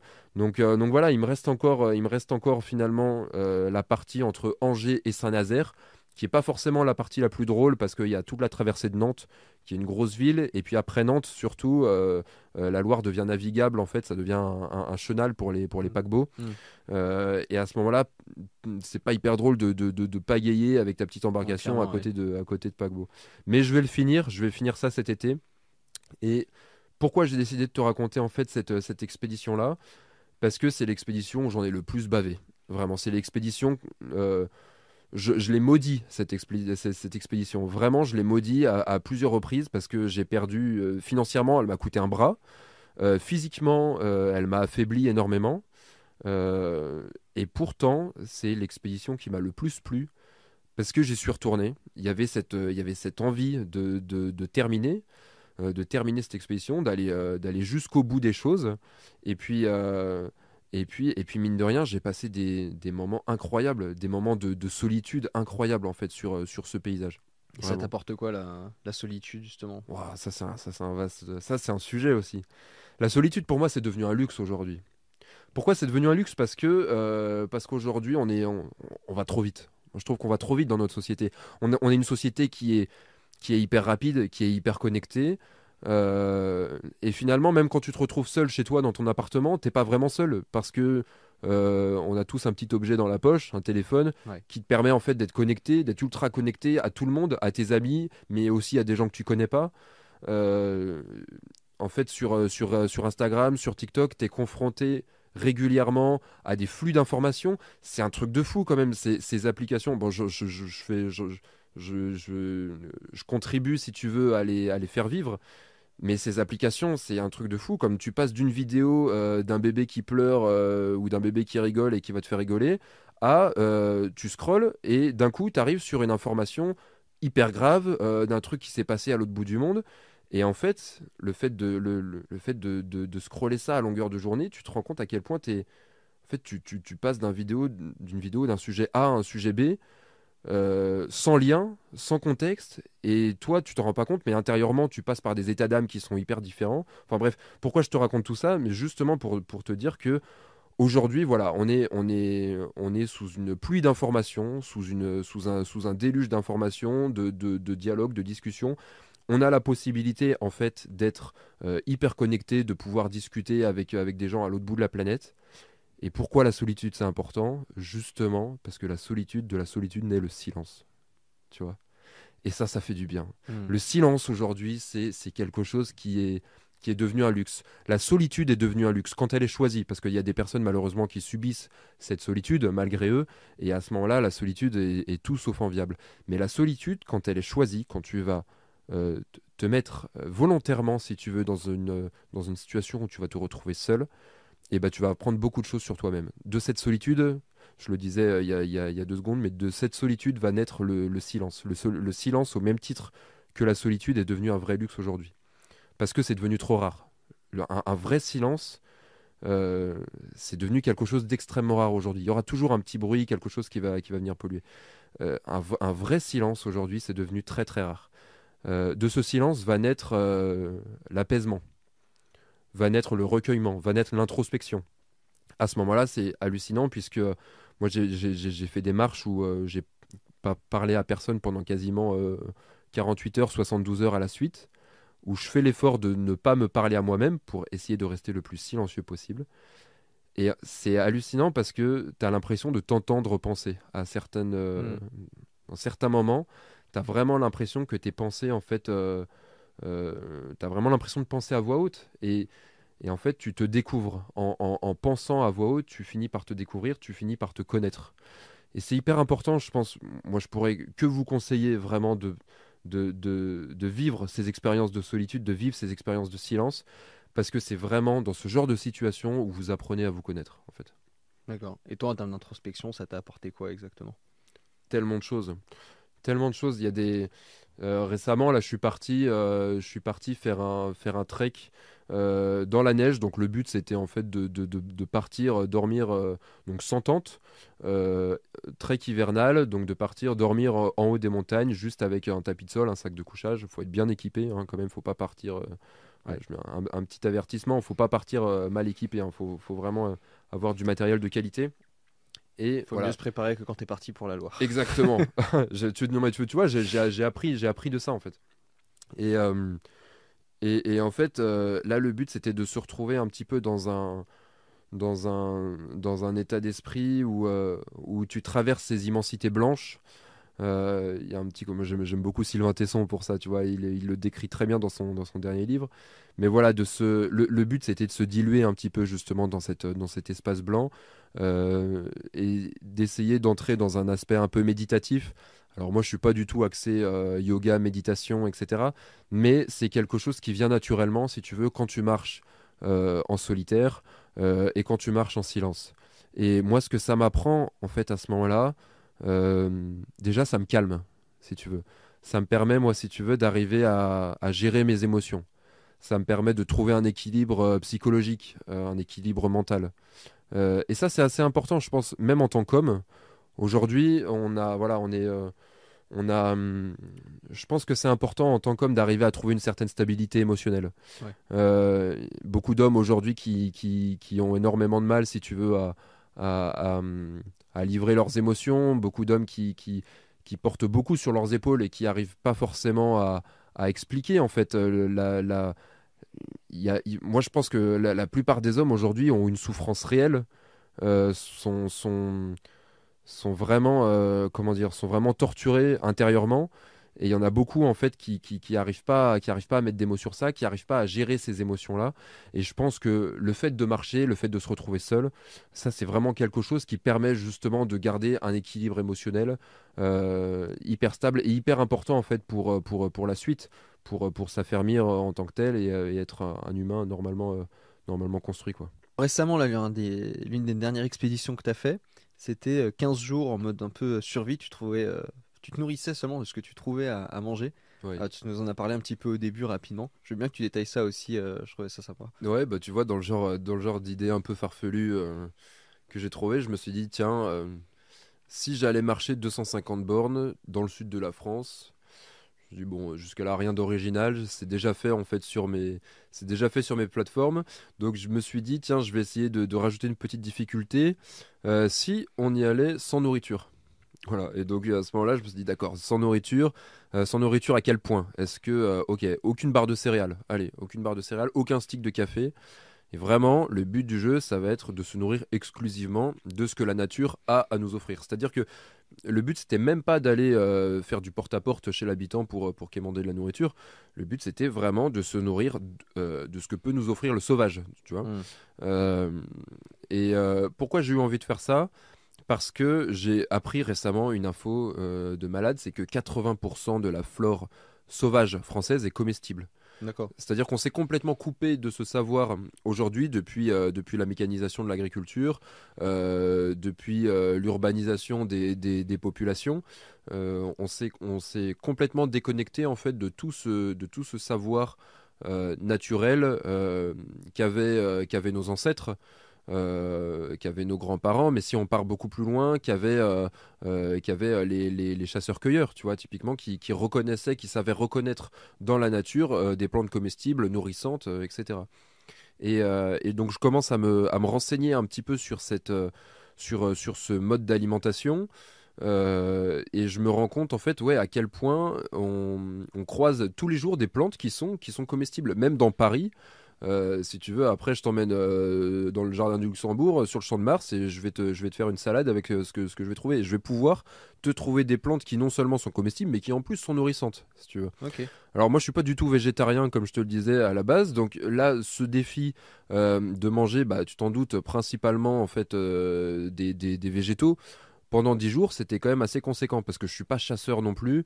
Euh, et le but, euh, bah voilà, c'était pas forcément de poser euh, des collets pour essayer de, chasser parce que j'ai aucune compétence là-dedans, aucune connaissance et puis ça prend du temps quand même, mine de rien. et comme je devais quand même boucler une marche avec entre 25 et 30 km par jour, bah, j'ai pas forcément le temps en fait de repérer les passages d'animaux, pas forcément les connaissances pour faire des pièges, faire des affûts, etc. etc. Donc je me suis dit bon bah prépare-toi, prépare-toi Antoine parce que pendant 10 jours tu vas euh, tu vas manger des feuilles quoi, clairement. Et donc euh, voilà, donc je me lance un petit peu là-dedans. J'ai choisi euh, comme terrain un, chemin qui s'appelle le chemin de Saint-Guilhem, qui relie les plateaux de l'Aubrac. donc pour faire simple, au niveau de Aurillac, au sud de Clermont-Ferrand, voilà, donc les plateaux de, les plateaux de l'Aubrac à Saint-Guilhem-le-Désert, qui se situe dans l'Hérault. Et euh, donc c'est un chemin euh, à travers les régions les moins peuplées de France. Euh, et c'est un chemin qui fait 250 km. Voilà. Donc 250 km mm. à faire en 10 jours, environ 25 bornes par jour. Et sur ce chemin-là, tu traverses bien sûr les plateaux de l'Aubrac, qui sont absolument fantastiques de par leur aspect austère, désert. Euh, se balader dans l'Aubrac, c'est comme se balader en Mongolie, si tu veux. C'est un vertige horizontal euh, à perte de vue. Euh, c'est des plaines sans maison. Tu peux, te, tu peux marcher une journée entière sans croiser quelqu'un.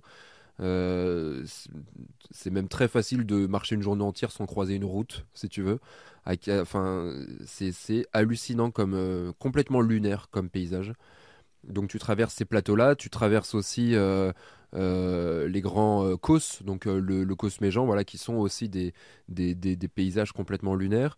Il y a les forêts, euh, les forêts des Cévennes, qui sont des forêts assez obscures, assez froides d'ailleurs. Et puis il y a aussi le, cirque de, le cirque de Navacelle, qui est un immense canyon qui n'a rien à envier vraiment au, Grand Canyon américain. Le cirque de Navacelle, c'est voilà, c'est et, son canyon, c'est un, c'est une fracture justement verticale dans ce, dans ce vertige horizontal et c'est absolument dingue comme, euh, comme paysage. C'est complètement vertigineux, tu vois des vautours euh, au-dessus de ta tête, tu as vraiment l'impression d'être euh, au, cœur des États-Unis quoi. Et, voilà, et tu termines tranquillement à Saint-Guillaume-le-Désert, tu arrives vite fait sur les, sur les plateaux du Larzac. c'est incroyable. Là, c'est un, là, c'est un, labyrinthe végétal et minéral. J'ai pesté plusieurs fois dans ce, dans ce paysage parce que je me suis, je me suis perdu à de multiples reprises. Euh, et, voilà, donc je traverse tout ça en solitaire avec ma tante. C'était au mois d'octobre, donc des journées un petit peu plus courtes, euh, une météo un petit peu moins clémente, et, euh, donc avec cette grosse difficulté, bien sûr, de n'emmener aucune nourriture et de se nourrir exclusivement de ce que j'allais pouvoir trouver. Je te cache pas que les premiers jours ont été assez compliqués.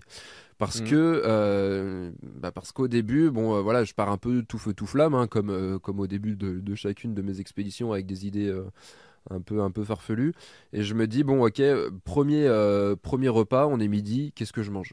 Je me dis allez vas-y bah petite salade. Donc j'avais quand même emporté avec moi pour être tout à fait honnête j'avais emporté avec moi euh, de l'huile d'olive euh, pour avoir un apport en lipides euh, hyper, hyper important parce que euh, cet apport en lipides t'aide voilà, à, conserver un bon niveau, bon niveau d'énergie et tu le trouves pas facilement justement dans les, dans les plantes au quotidien. J'avais emmené également avec moi du poivre pour assaisonner et du sel. Le sel hyper, hyper important le sel, c'est hyper important pour maintenir un bon niveau de tension. Si tu veux, quand tu fais un, effort physique, tu transpires. Euh, dans ta transpiration, tu rejettes énormément de sel. Euh, et ce sel, en fait, euh, te permet de maintenir une bonne tension artérielle. Quand tu, quand tu as une tension artérielle trop faible, bah, tu es trop fatigué, tu t'évanouis, et à ce moment-là, c'est la fin du jeu. Donc, c'était important pour moi d'emporter un, un, moulin à sel pour avoir du sel non raffiné. Euh, le sel le plus brut possible pour justement maintenir une bonne tension artérielle. Ça, c'est quelque chose que j'avais appris juste avant, juste avant mon voyage. Et donc je pars avec tout ça et je me dis ok premier premier repas, euh, je me fais une salade, donc salade de pissenlit. Et en fait euh, j'avais complètement sous-estimé le temps que ça prenait de cueillir chacun de tes pissenlits feuille par feuille. Franchement, parce que enfin ça prend pas ça prend pas du temps de, de, de trouver de cueillir un pissenlit. Des pissenlits t'en as quasiment partout, même à Paris, je te le disais tout à l'heure. Mais ce qui va être, euh, ce qui va prendre du temps, c'est de remplir ta gamelle. Si tu veux, on parle quand même de feuilles de pissenlit, c'est pas le truc le plus nourrissant de la terre. Euh, et donc, pour que ça soit un peu nourrissant, euh, il, faut que, il faut que tu te remplisses une bonne gamelle. Et, remplir une gamelle de pissenlit, eh ben, ça prend quand même 15-20 minutes, si tu veux. Donc, il faut pas, il faut pas commencer à rechercher ta nourriture aux alentours de 13h30, 13h45, 14h, parce que sinon, tu manges à 15h, tu vois. Mmh. Donc, euh, donc voilà, donc je me fais cette salade de pissenlit, ça prend 15-20 minutes à, à, faire. le pissenlit, c'est une plante qui est quand même assez incroyable parce que, euh, alors au niveau du goût, tu te rapproches de la roquette, tu sais, des, salades un peu amères que tu mets généralement sur, sur des pizzas. Sauf que le pissenlit, c'est vraiment une bombe nutritive. C'est hyper nourrissant, enfin en tout cas quand on mange en grande quantité. Le seul problème de cette plante, c'est que c'est une plante diurétique. En gros, ça te donne envie d'aller de, aux toilettes, ça te donne envie de faire mmh. pipi, tu vois, tout le temps. Donc, euh, bah voilà, ça, ça, nécessite des pauses. Euh, mais, euh, mais voilà, donc je me fais une salade de pissenlit et je me dis, bon, bah cool. J'avais trouvé quelques petites noix en plus de, de, de, noyer dans des, dans des villages. J'avais même trouvé des petites pommes. Et donc, première salade assez, assez grand luxe, tu vois, salade de pissenlit avec, avec des noix, avec des pommes, un petit mélange sucré-salé. Et, et, voilà, ça c'est mon, mon premier repas. Et le soir, je me fais. je me dis, bon, bah qu'est-ce que je vais manger? Et je me dis, je vais me faire une soupe d'ortie, tu vois. soupe d'ortie, donc je commence à cueillir des orties, euh, mais pour faire une soupe, il faut quand même, euh, il faut un truc un peu, un peu consistant, style une pomme de terre, tu vois, histoire qu'il y ait un peu de, un peu de consistance. Là, j'ai rien, j'ai pas de, j'ai pas de pommes de terre, j'ai juste des orties, donc je les cueille à la main et en fait, euh, je commence à les faire revenir, je les hache, je les fais revenir dans, dans un peu d'huile. Ça dégage une odeur assez agréable et puis bah, je décide de rajouter de l'eau et là c'est un flop total. Je me retrouve, en fait, euh, c'est pas mixé du tout. Tu vois, j'ai juste haché avec mon couteau euh, une cinquantaine de feuilles d'ortie. Et je me retrouve vraiment avec une mixture, avec de l'eau bouillante euh, et des feuilles d'ortie qui, qui, flottent à la surface, tu vois. Et, et, je mange et je bois ça le premier soir. Évidemment, le truc pas du tout nourrissant. J'ai le ventre qui gargouille toute la nuit. Je passe une nuit infernale. Et le lendemain, pareil, rebelote. Re-salade de pissenlit, re-soupe d'ortie le soir et je commence à être fatigué. Je me dis là, je vais pas pouvoir, euh, je vais pas pouvoir tenir 10 jours comme ça. On est qu'au deuxième jour, ça va être chaud, ça va être chaud de tenir 10 jours comme ça. J'avais choisi en fait ce chemin-là qui se situe euh, en partie en Lozère et dans les Cévennes au mois d'octobre. Pourquoi? Parce que j'étais quasiment sûr de trouver des châtaignes. Et les châtaignes, si si t'en trouves, voilà, c'est un bon combustible, ça te tient bien au corps. Et en fait, euh, dès, le, dès le troisième jour, je trouve justement ces châtaigniers. Et heureusement que je les trouve à ce moment-là, parce que clairement, j'étais, euh, voilà, je commençais à être un peu en, hypoglycémie, euh, je n'avais pas beaucoup mangé, etc. Et, et à ce moment-là, je trouve des châtaignes au bord d'un chemin. Et là, là je, je, remplis mon sac. Genre vraiment, je ramasse 2 kilos de châtaignes. Je le sens direct dans le poids du sac. Vraiment, mais je pars du principe, je me dis autant alourdir ton sac. Euh, t'es costaud, t'es sportif, euh, t'es un bonhomme, ça va, tu vas y arriver, tu vas arriver à porter un ou deux kilos de plus. Parce que ce kilo de plus, en fait, va te permettre d'arriver à bien, euh, bien ton expédition, va, va te permettre de, de, terminer cette expédition un peu survivaliste.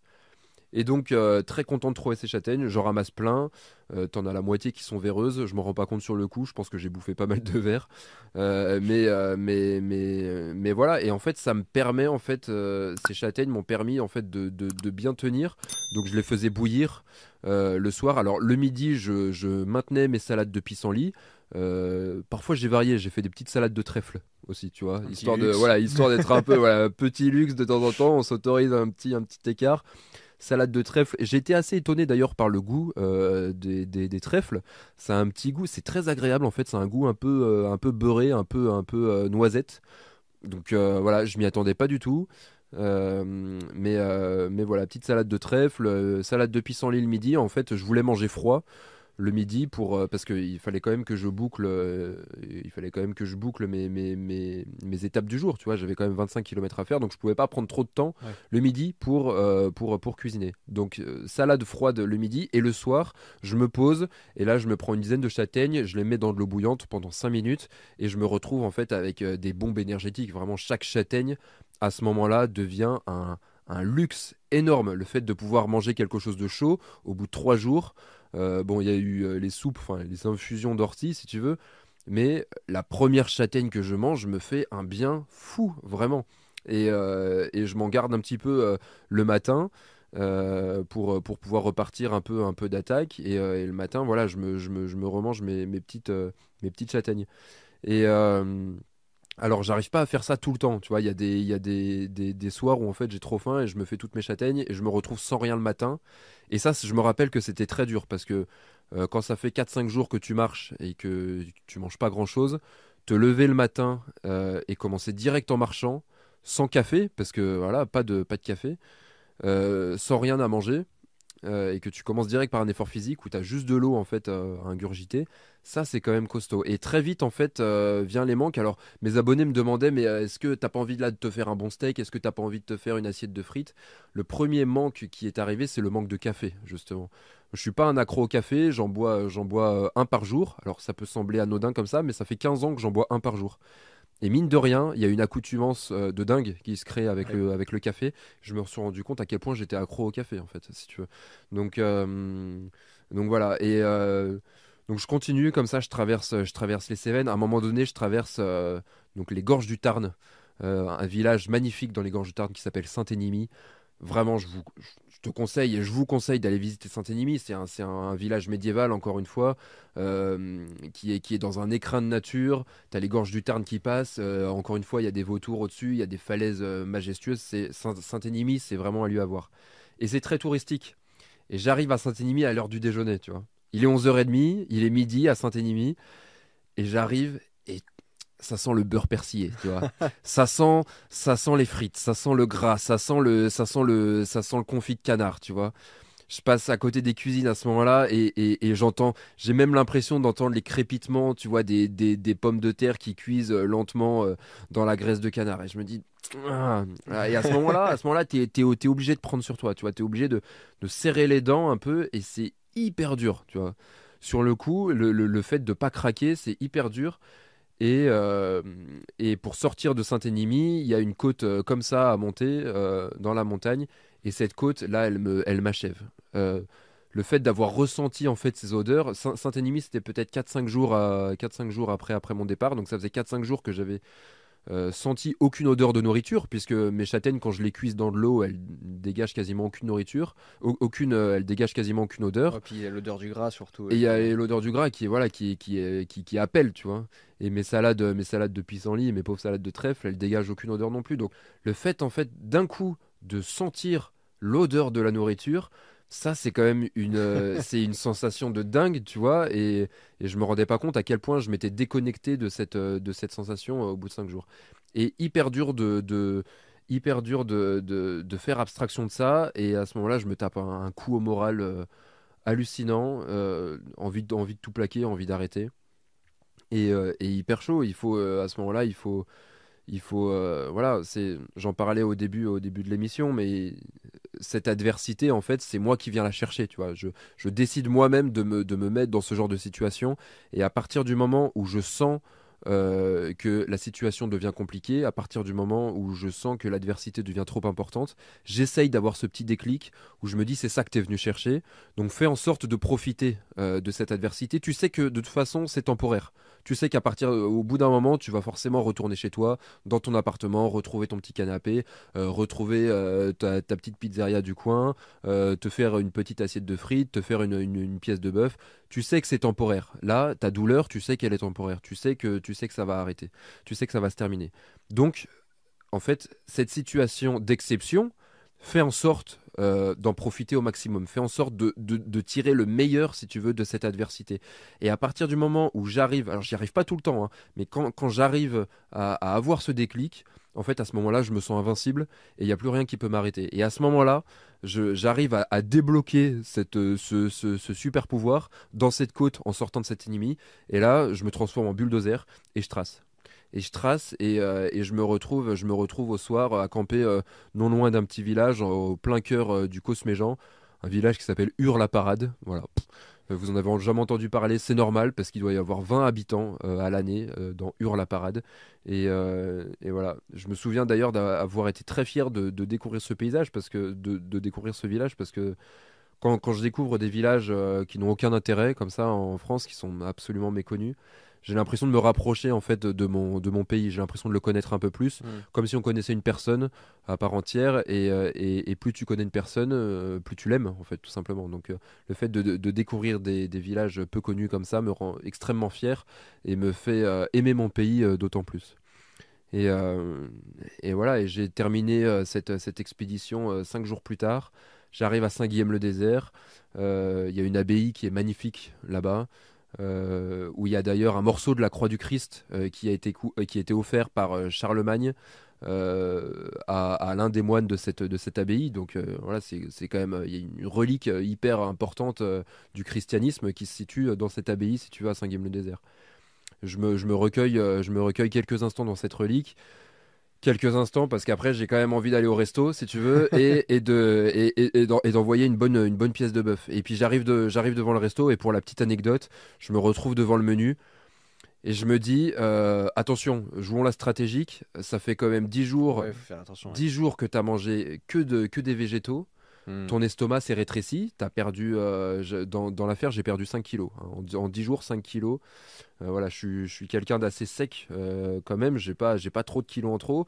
Donc quand tu perds des kilos avec ma morpho, avec ma morphologie, si tu veux, ça se voit direct et ça se ressent direct. Et là, je me dis, attention, ton estomac s'est rétréci. euh, la grosse pièce de bœuf d'un kilo, elle est peut-être pas forcément hyper stratégique. Attention à l'occlusion intestinale, tu vois. Mm. euh, un petit truc un peu, un petit réflexe de survie comme ça. Et donc du coup, euh, au grand étonnement euh, de, mes abonnés, je me fais une salade César. Bon, une salade César où il y avait plus de César que de salade, quand même, tu vois. Mais, je me fais une salade César, voilà, avec, euh, quelques feuilles de salade et surtout beaucoup de, morceaux de poulet. Cette salade César, je mets énormément de temps à la terminer. Je la mange, alors pour la, pour la chronologie, je la mange à midi et demi. Et je suis rentré à Paris le soir à 22h en n'ayant pas mangé entre temps. Dis-toi qu'à 22h, j'avais toujours pas digéré la salade et euh, j'avais pas faim en fait. J'ai demandé à ma femme de me faire cuire genre juste deux œufs pour quand je reviendrai et j'ai juste mangé deux œufs le autre chose. hein. Il s'était complètement habitué à cette végétation, à cette euh, alimentation végétale.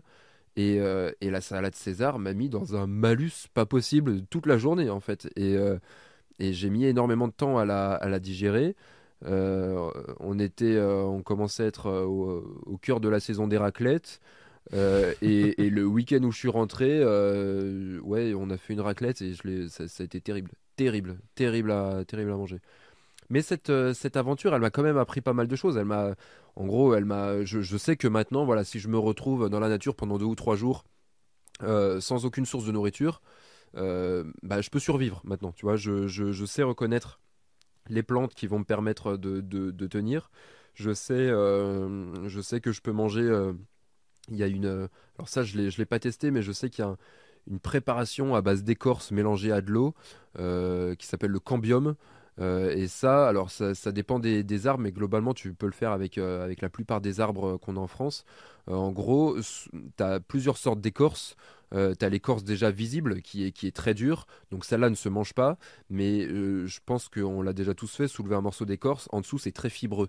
Et c'est justement ces fibres-là qui sont vraiment entre le tronc, le bois et l'écorce dure, toutes ces fibres, en fait, quand tu les fais bouillir euh, quand tu les fais bouillir dans de l'eau, tu peux le manger et c'est très consistant. Tu vois. Donc, donc voilà, je sais en gros, euh, grâce à cette expédition, que bah voilà, si jamais je me retrouve euh, dans, une, dans un contexte dangereux ou d'apocalypse, on ne sait rien, tu vois, et ben voilà, pendant deux ou trois jours, je sais que je sais que je peux euh, me nourrir tout seul. Après, je sais pas. Peut-être que peut-être que peut-être que je meurs. J'en sais rien. Mais, au moins pendant deux trois jours, je peux je peux survivre avec les plantes, ouais. T'as prévu peut-être d'apprendre à chasser ou pas? Bah j'aimerais bien. J'aimerais bien. Ça serait ça serait une étape euh, ça serait une étape à franchir. Euh, passer pourquoi pas le permis de chasse. Euh, et puis ensuite, euh, ouais, ensuite tout ce qui est lié à la survie. Mais alors c'est très compliqué quand même parce que c'est pas le tout d'arriver à capturer un animal. Ensuite, il faut savoir le préparer. Mm. et puis tu as des animaux qui peuvent être malades. Il faut, il faut savoir stocker la viande. Il faut savoir la cuire. c'est quand même un savoir qui est, qui est assez, voilà, qui, qui, qui est assez pointu. Euh, globalement, moi je pense que je prends moins de risques, si tu veux, à, cueillir des plantes et à manger des plantes plutôt qu'à chasser et à me nourrir d'animaux. Tu vois. Hmm. Je pense que pour, pour la santé, je prends, voilà, y a, à mon avis, il y, a, moins de risques de tomber malade en mangeant des plantes que de tomber malade en mangeant des animaux. Tu vois. Euh, mais, euh, mais, mais voilà, je pense que si je pousse un petit peu la réflexion, les animaux dans, dans, dans, le sauvage sont autant les plantes, si tu veux, les plantes sauvages sont beaucoup plus nutritives que les plantes euh, que les végétaux qu'on vend dans le commerce. C'est-à-dire qu'une salade de pissenlit est bien plus nutritive qu'une qu'une batavia que tu vas aller acheter euh, au monop euh, du coin. Et de la même manière, c'est beaucoup plus intéressant pour ton organisme à toi de manger du sanglier et du cerf plutôt que de manger euh, du bœuf ou du porc, qui sont des animaux d'élevage. Euh, et pourquoi c'est intéressant de manger, de, pourquoi c'est intéressant de manger des animaux sauvages? Justement parce que c'est des animaux qui, qui fournissent un effort physique et qui se nourrissent justement eux-mêmes de sauvages, qui ne sont pas nourris par, par de la nourriture industrielle. Donc en fait, même pour ton, pour ton organisme, c'est important de manger de la viande et important de manger de la viande sauvage, tu vois, vraiment. Donc euh, pourquoi pas, ouais, si, euh, si un jour je passe le permis de chasse, euh, j'aimerais peut-être pouvoir, je sais pas, peut-être emmener, avec moi une petite, un petit bout de sanglier, un petit, un petit truc de cerf, tu vois, ce serait pas mal, ouais, de faire ça au gris dans un premier temps, puis après on verra pour, pour dépecer des animaux. Bon, j'en suis pas encore là, hein, franchement. Mais, mais ouais, ça pourrait être intéressant. Ouais. Mais c'est dans un coin de la tête. C'est dans un coin de la tête, voilà. C'est dans un coin de la tête, ouais. en tout cas, euh, si tu as vraiment plein d'aventures passionnantes, bon, on va, on va pas toutes les faire parce que je pense que l'émission euh, ne s'arrêterait pas. Peut-être qu'un jour on fera un autre épisode. tu pourras venir nous en raconter d'autres. Euh, mais peut-être nous dire, je sais pas, plutôt en mode des anecdotes sans forcément raconter tout, tout, le, tout, tout, le, voyage, toute l'aventure. peut-être d'une fois par exemple où là pour le coup tu as vraiment eu peur. Là, tu t'es dit, euh, là j'ai merdé, ou c'était la fois de trop, j'en sais rien. Au moment peut-être où t'as paniqué, est-ce que t'en as eu un ou en général t'as réussi à. Euh, ouais, il y en a, il y en a eu, il y en a eu effectivement. Euh, alors j'ai, j'ai fait l'ascension du Mont Blanc il y a pas longtemps. je suis parti avec un guide, j'étais tout seul avec un guide, et donc pour l'ascension du Mont Blanc, il faut que tu aies, que tu sois encordé, forcément avec avec ce guide. Tu dois avoir des crampons aux pieds. Donc des crampons, c'est des, des, des sortes de semelles que tu vas mettre avec des crampons en acier qui ressemblent à des dents de scie et qui font cette taille-là, si tu veux. Donc c'est euh, assez conséquent. C'est des, des, gros crampons et il y a une méthode pour marcher avec parce que tu risques en fait de te prendre euh, fréquemment le, le, les crampons euh, quand tu marches. Tu risques de te prendre ces crampons dans le bas de ton pantalon, si tu veux. Et à ce moment-là, tu peux trébucher. Donc il faut euh, marcher un peu comme un cow-boy euh, avec, les jambes, euh, avec les jambes écartées. Ça, c'est des choses que, que, tu apprends quand tu commences l'alpinisme. Et puis, donc avec mon guide, on commence, on commence à faire ce, ce, passage, on commence à faire l'ascension du Mont Blanc. Et, et, à un moment donné, il y a, c'est donc, ça doit être peut-être 500 mètres avant l'arrivée du, avant, avant le sommet, ça doit être peut-être 500 mètres avant le sommet, tu as un passage où clairement tu as le vide à ta gauche, une paroi neigeuse verticale à ta droite, et le chemin sur lequel tu évolues, c'est un chemin qui fait la largeur de ton pied. Donc, hmm. tu es clairement obligé de faire un pas devant l'autre, un peu comme un mannequin euh, sur, la, sur, sur, la Fashion Week pendant, pendant un défilé, avec toujours ses crampons, tu vois. Et là, je vois. Mon guide me dit Antoine, euh, fais hyper gaffe à tes crampons, à pas te prendre le pied. Et effectivement, je regarde à ma droite, euh, je, regarde à ma gauche, c'est vraiment c'est une pente où là, clairement, si on tombe, on s'arrête pas, tu vois. On, on meurt pas tout de suite parce que parce que parce que qu'on va glisser. Mais on va glisser sur 500 euh, mètres, 600 mètres, euh, et, quand on s'arrêtera, on se sera pris un rocher, tu vois. Donc, euh, et je regarde, je regarde à gauche, je vois ce vide vertigineux. À droite, bah, c'est vraiment un mur. Donc, avec ton piolet, tu es obligé de, es obligé de, de, de, planter ton, ton piolet dans la paroi comme ça pour avoir une, pour avoir une prise, parce que bah, tu n'as pas de rampe, hein, c'est tout bête, hein, mais tu es, sur le Mont Blanc, quoi, donc tu es presque à 5000 mètres d'altitude. Et, euh, et donc, euh, et, euh, mon, mon, guide me dit de, de, faire attention. Et à ce moment-là, au moment où il me dit ça, lui, il avance. Et là, je le vois qui se prend le pied, qui se prend le crampon, justement, dans son pied. Et je le vois commencer à trébucher devant moi. Il trébuche pas, évidemment, parce que, parce que s'il avait trébuché, je serais pas là pour en parler. Mmh. Mais, mais il, il, commence, en fait, il commence à tomber vers l'avant et il arrive c'est pas une histoire de dingue, hein, mais il arrive à reposer son pied pile poil sur ce petit chemin. Vraiment, hein, ce, chemin, j'insiste là-dessus, mais c'est un chemin qui fait cette largeur-là. Vraiment. Euh, c'est euh, ça, ça, peut se voir sur, sur ma chaîne YouTube. J'ai fait, j'ai fait ce, petit vlog et justement, on le voit où vraiment tu, te rends compte que tu as la place juste pour poser un pied devant l'autre.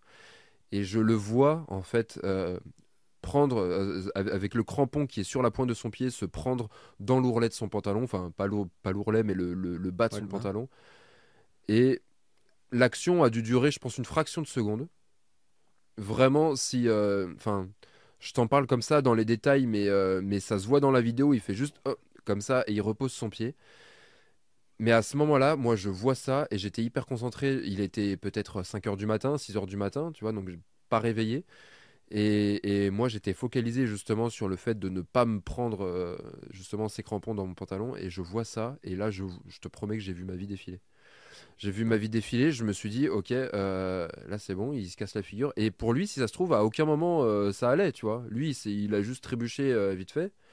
Mais pour moi, j'ai vraiment vu ma vie défiler sur le moment. Je me suis dit, ok, c'est bon, en fait, je meurs aujourd'hui sur les pentes du Mont Blanc parce que euh, parce que lui s'il tombait en fait j'étais attaché à lui par une corde et, euh, et que s'il tombait bah, en fait il m'entraîne dans sa chute euh, même moi si j'avais pas trébuché en fait j'aurais été happé complètement par la corde du guide et on aurait dévalé tous les deux la pente peut-être qu'on aurait réussi à se, à se retenir avec les piolets etc mais en fait, cette petite action qui a semblé bah, complètement inoffensive, lui, il m'en a même pas parlé. Hein, il m'a même pas dit, hop.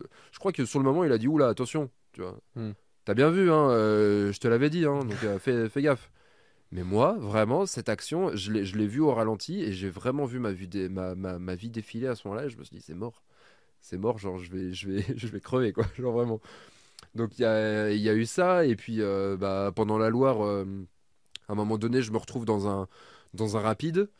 et, et quand tu es dans un rapide avec un canoë, il faut, il faut prendre des décisions rapidement. C'est-à-dire que euh, le moindre coup de rame que tu vas mettre euh, va faire euh, prendre à ton canoë une direction et il faut pas réfléchir trop longtemps si tu veux. Là on est vraiment dans des, dans des rapides qui sont assez violents et dans l'un d'entre eux il y a un énorme rocher en plein milieu de la rivière et en fait j'arrive pas à me décider suffisamment rapidement.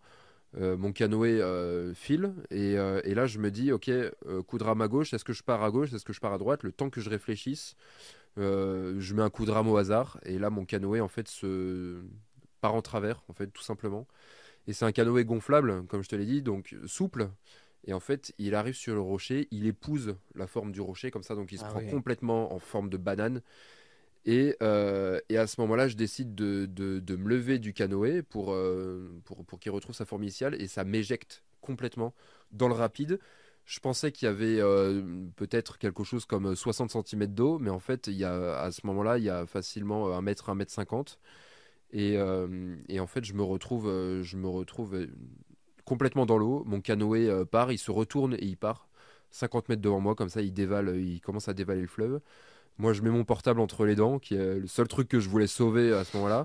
Mais je me rends compte, euh, je me rends compte qu'il y a un, sac qui flotte à côté de moi. Euh, c'est dans ce rapide-là justement où je perds mon filtre à eau, qui me permettait de pouvoir boire l'eau de la Loire euh, sans être sans être inquiété par mon autonomie, en eau. Et, et à ce moment-là, je me mets, je me mets sur le dos avec mon gilet de sauvetage et je dévale 50 mètres comme ça à l'aveugle euh, pour retrouver mon canoë qui s'est échoué sur un arbre complètement retourné. Et euh, je retourne mon canoë, il a pris la flotte, il y a euh, peut-être 50 litres d'eau dedans, donc 50 kilos à vider, c'est hyper lourd.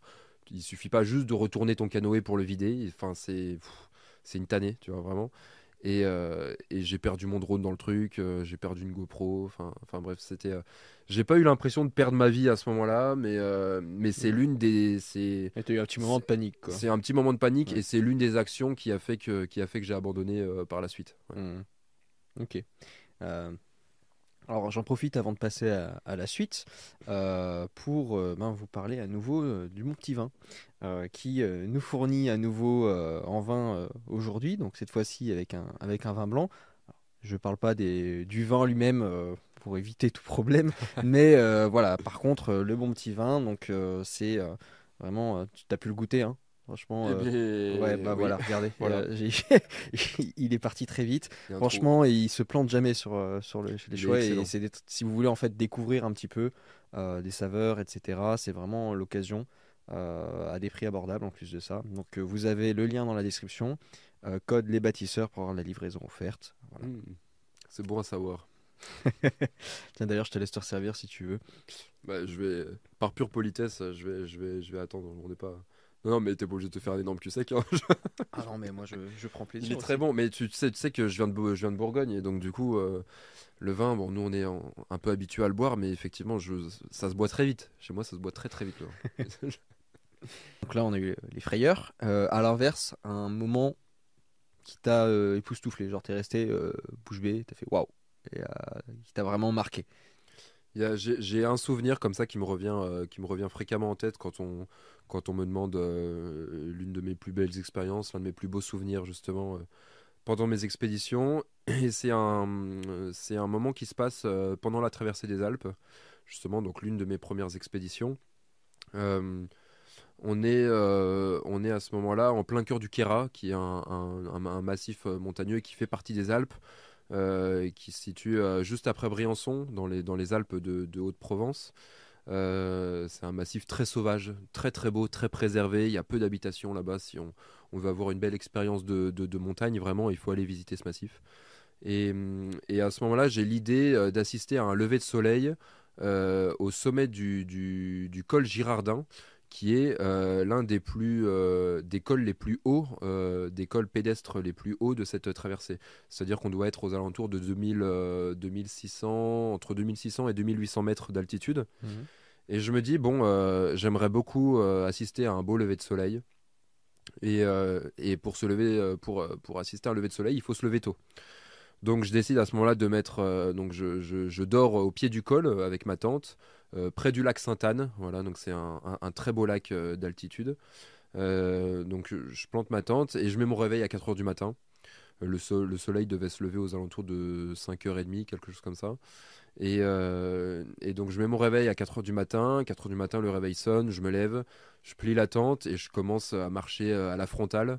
J'avais juste le col, voilà, je devais avoir peut-être 200 mètres de, de, dénivelé, de montée. Euh, à faire avant d'arriver au sommet du col, donc c'était assez, assez facile. Mais voilà, il y a cette, euh, cette procession dans le noir où euh, tu sens en fait ces énormes montagnes autour de toi, ces énormes masses granitiques, tu vois, qui, qui, qui, qui t'entourent, qui te, qui te protègent presque, tu vois. Mais des énormes masses comme ça, silencieuses, dans, la, dans la nuit complètement obscure où t'as aucun. Euh, il, me semble même que c'était une nuit assez noire, tu vois, avec, euh, avec la lune euh, qui, qui, qui devait même pas percer. Et, et donc, je monte ce col de manière assez silencieuse, aucun bruit autour, vraiment, et dans la pénombre la plus, la plus totale. Et, et j'arrive au sommet du col, tant bien que mal. J'arrive, j'arrive, j'arrive à temps, il fait encore nuit. je me fais un petit café au réchaud en attendant le, lever de soleil. Et, et bon, je commence à me refroidir un petit peu parce qu'il doit faire peut-être 10 degrés, quelque chose comme ça. Et, et au bout d'un moment, en fait, c'est assez dingue parce que tu as ce soleil qui se, qui se lève, mais tout se fait de manière hyper progressive. Et moi, ça faisait peut-être une demi-heure que, que, que, je l'attendais dans la pénombre. C'est tout con, hein, je suis juste en train de te raconter un lever de soleil là, mais il, va, rien se passer de plus. Mais c'est exactement, je te, je te, le raconte comment, comment je l'ai vécu. En fait, euh, d'un coup, euh, la nuit commence à, pâlir un petit peu. Tu as des lumières un petit peu, euh, un petit peu roses qui, qui, qui, commencent à, qui à dépeindre dans l'obscurité ambiante. Et puis d'un coup, tu commences à percevoir en fait ces montagnes qui t'entourent. Donc tu tu les perçois pas entièrement, mais tu tu perçois des tu perçois des crêtes, tu perçois des sommets, tu perçois des formes un petit peu abstraites, mais mais, mais voilà, tu, tu, comprends un petit peu dans quel environnement tu te, tu te trouves. Euh, donc le col Girardin, tu es quand même assez haut en altitude.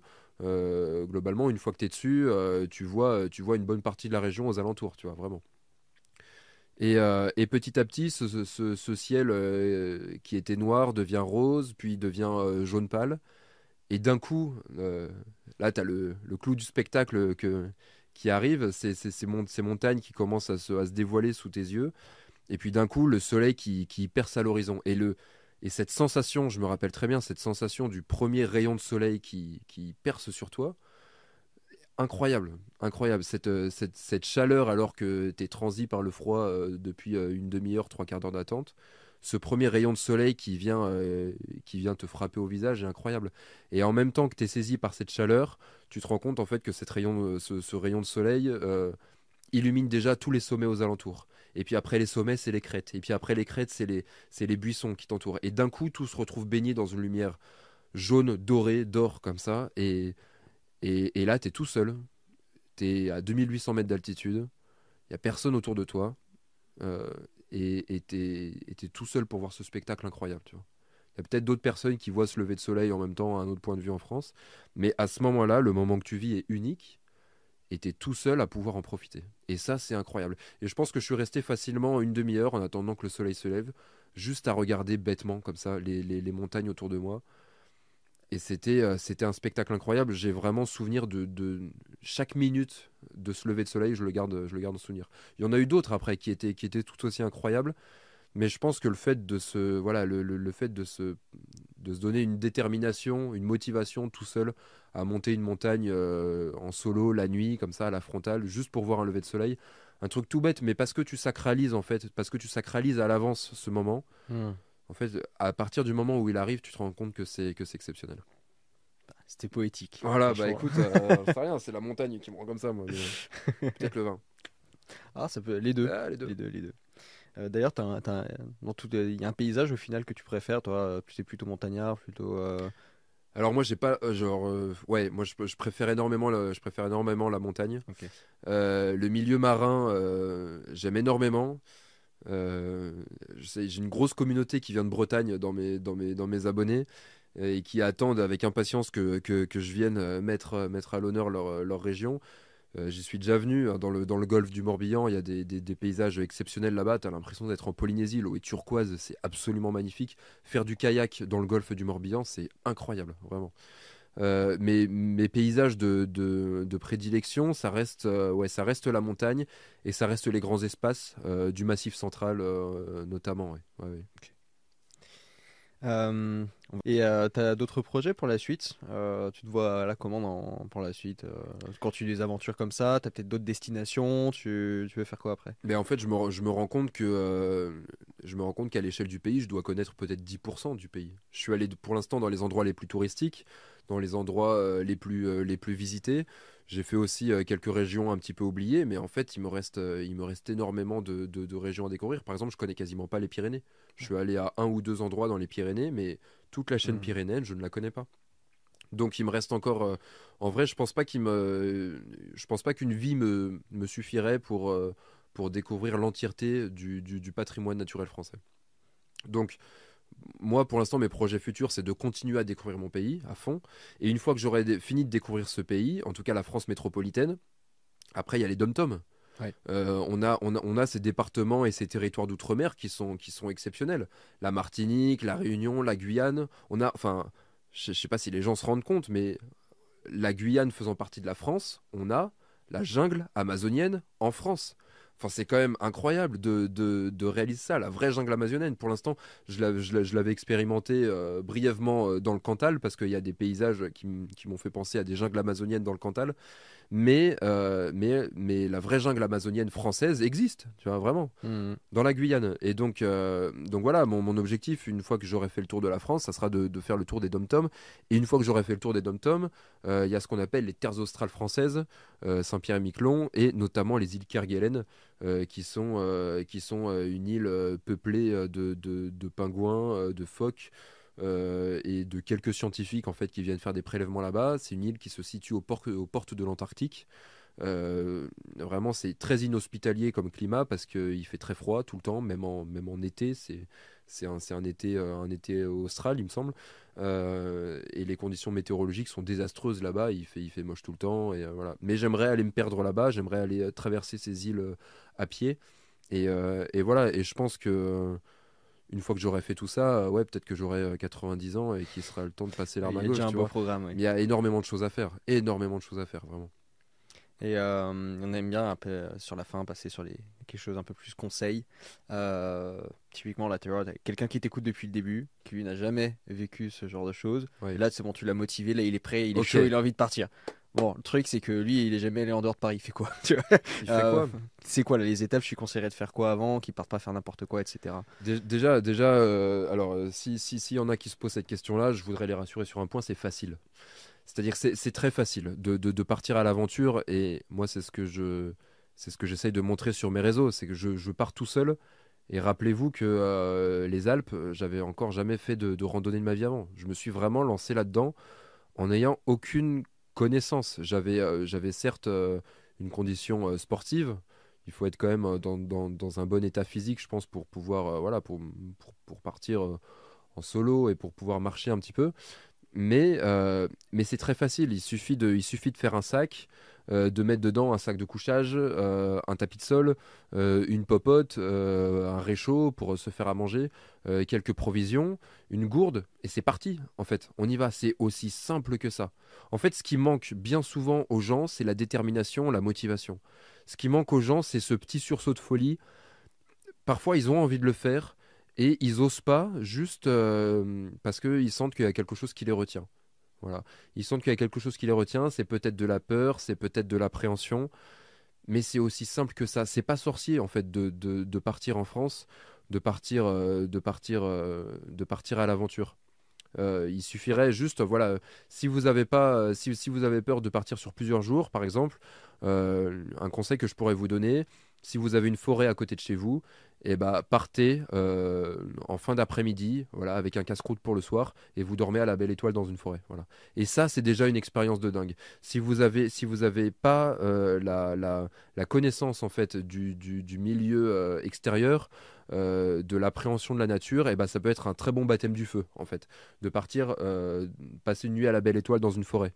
Vous allez voir que c'est quand même assez, assez formateur comme expérience, parce que une forêt, la nuit, ça vit il y a des bruits, il, y a hmm. des, y, a des craquements, euh, il, y a des, il y a des choses euh, qu'on ne perçoit pas forcément. Il y a toute une vie animale autour de nous qui peut être un peu impressionnante, un peu effrayante de temps en temps.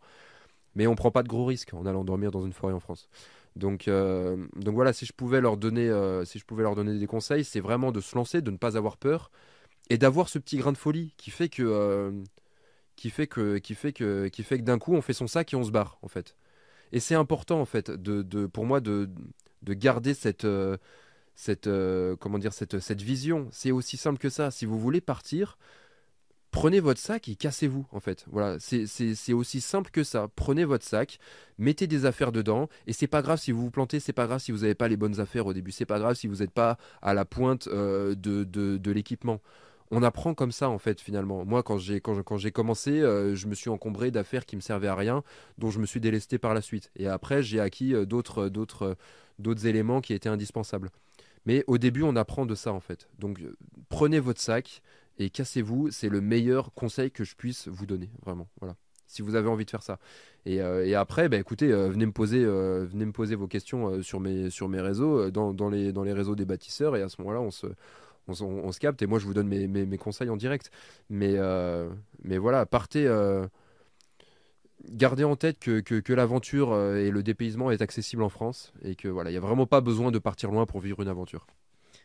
Bah, en fait, c'est marrant que tu dises ça, c'est c'est ça pour toute la vie en fait. Genre le conseil que tu viens de donner, tu, tu, le donnes dans l'exemple de l'aventure, mais c'est comme ceux qui se posent des questions pendant 10 ans, est-ce qu'ils vont monter une boîte ou pas quoi?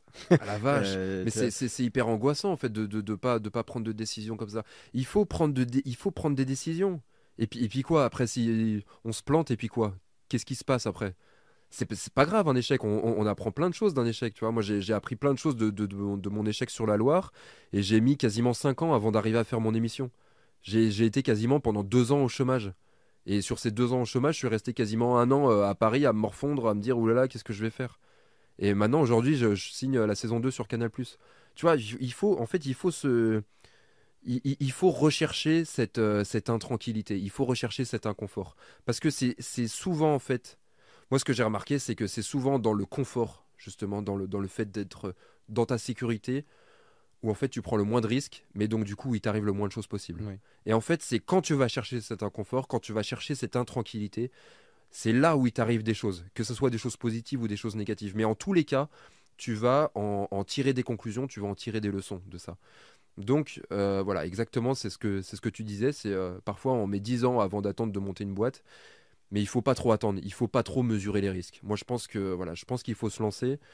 Et, voilà, moi je me suis lancé pour la Loire, la fleur au fusil, en n'ayant jamais fait de canoë avant. Ça a été la pire expérience et en même temps la meilleure expérience de toute ma vie. Oui, parce qu'au final, tu n'as rien perdu, tu as, juste appris. quoi. Ouais, complètement. Euh, bah, écoute, euh, je pense que là on a un bon, bon temps d'émission. Euh, on termine toujours l'émission par des conseils de lecture. Est-ce que tu as quelques, quelques bouquins que tu aimerais conseiller aux gens qui nous écoutent de lire, que ce soit sur le sujet qu'on a traité ou carrément autre chose hein, Ça peut être vraiment de la littérature aussi, ce que tu veux. Ouais. Alors, le, premier livre qui me vient à l'esprit, c'est un livre qui s'appelle Le chemin des estives, écrit par Charles Wright. c'est un Français, ancien jésuite, donc qui était, voilà, qui était, il se sentait prédestiné à devenir jésuite.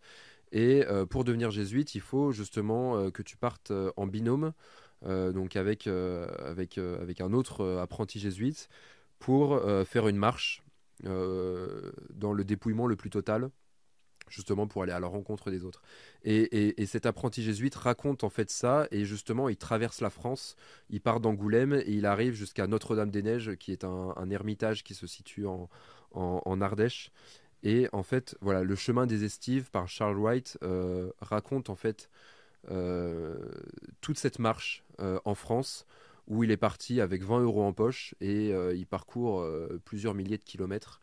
Et en fait, pour vivre cette expérience de pauvreté la plus totale, où il est obligé lui d'aller quémander en fait de la nourriture chez des habitants. Et en fait, ce qui est hyper intéressant dans ce livre, c'est toutes les rencontres qu'il fait. Euh, parce que euh, parce que voilà parfois en fait euh, il tombe on lui claque la porte au nez il est traité comme un moins que rien comme un comme un comme un mendiant, comme un clochard. donc lui, ça le fait énormément relativiser sur, sur, sur la condition humaine, sur, les, sur les rapports entre, entre les hommes qui sont parfois très violents. Et parfois, en fait, et souvent, il tombe sur des gens qui leur ouvrent grand les portes, et qui, les accueille à bras ouverts et qui leur offre beaucoup plus que ce qu'ils euh, qu'ils pouvaient penser quoi. Et, euh, et généralement ces personnes là qui, qui les accueillent euh, eux au début ils arrivent enfin les, les, les ce, ce, binôme de jésuites arrive dans une démarche où où ils vont essayer de, raconter un petit peu leur parcours. Et finalement en fait ils tombent souvent sur des personnes qui ont besoin de se confier, qui ont besoin de parler, qui ont beaucoup souffert dans leur vie. Et voilà c'est un livre en fait qui, traite voilà des, rapports humains et euh, qui, sont hyper importants aujourd'hui et qui ont besoin d'être d'être mis en avant. Et puis au-delà de ça c'est un livre voilà qui se passe en France. Il, traverse vraiment la France. Donc euh, euh, c'est un pays qui décrit énormément tous les paysages du Massif central, de l'Ardèche et puis un petit peu de, des, paysages autour d'Angoulême. Donc voilà, ça c'est premier, une première, lecture que je pourrais vous conseiller. Globalement, je vais faire le mec un petit peu bateau, un petit peu classique, mais lisez tout sons En fait, euh, lisez tous Tesson parce que bah, Tesson, Sylvain Tesson, c'est un gars qui part euh, tout seul, euh, vivre des expériences complètement dingues à l'autre bout du monde. Et c'est quelqu'un qui écrit très bien. Et c'est quelqu'un qui réfléchit beaucoup, qui intellectualise beaucoup tous ses voyages. Et si vous vous posez des questions d'une manière globale, des questions X ou Y hein, sur, sur votre vie en général, je pense que Tesson peut y répondre. Voilà, et si je pouvais vous en donner un dernier, pas forcément des lectures, mais des, jolis bouquins photos. Voilà. Si vous avez, euh, si vous cherchez des endroits où partir, vous allez à la, vous allez dans le dans, le premier magasin euh, de culture euh, venu et vous commandez un joli livre de photos sur des paysages de France. Et ça va vous faire voyager, ça va vous faire rêver. Et ça, je pense que c'est important. C'est ça qu'on cherche avant tout dans un livre, je pense. À voyager, à rêver. et voilà. Eh ben, c'est parfait. Euh, bah, merci beaucoup Antoine. Avec grand plaisir. Euh, je vous rappelle avant que vous cliquiez là tout de suite pour partir, pensez à vous abonner, à liker la vidéo si ce n'est pas déjà fait. Euh, si vous êtes en version podcast, eh ben, à suivre le podcast, à le noter aussi, à mettre votre avis. Et puis ben, encore une fois, bah, merci beaucoup Antoine, ça a été vraiment très plaisant. Avec grand plaisir. Je suis vraiment content de t'avoir invité. Et, et puis ben, à très bientôt pour les auditeurs. À bientôt. Salut.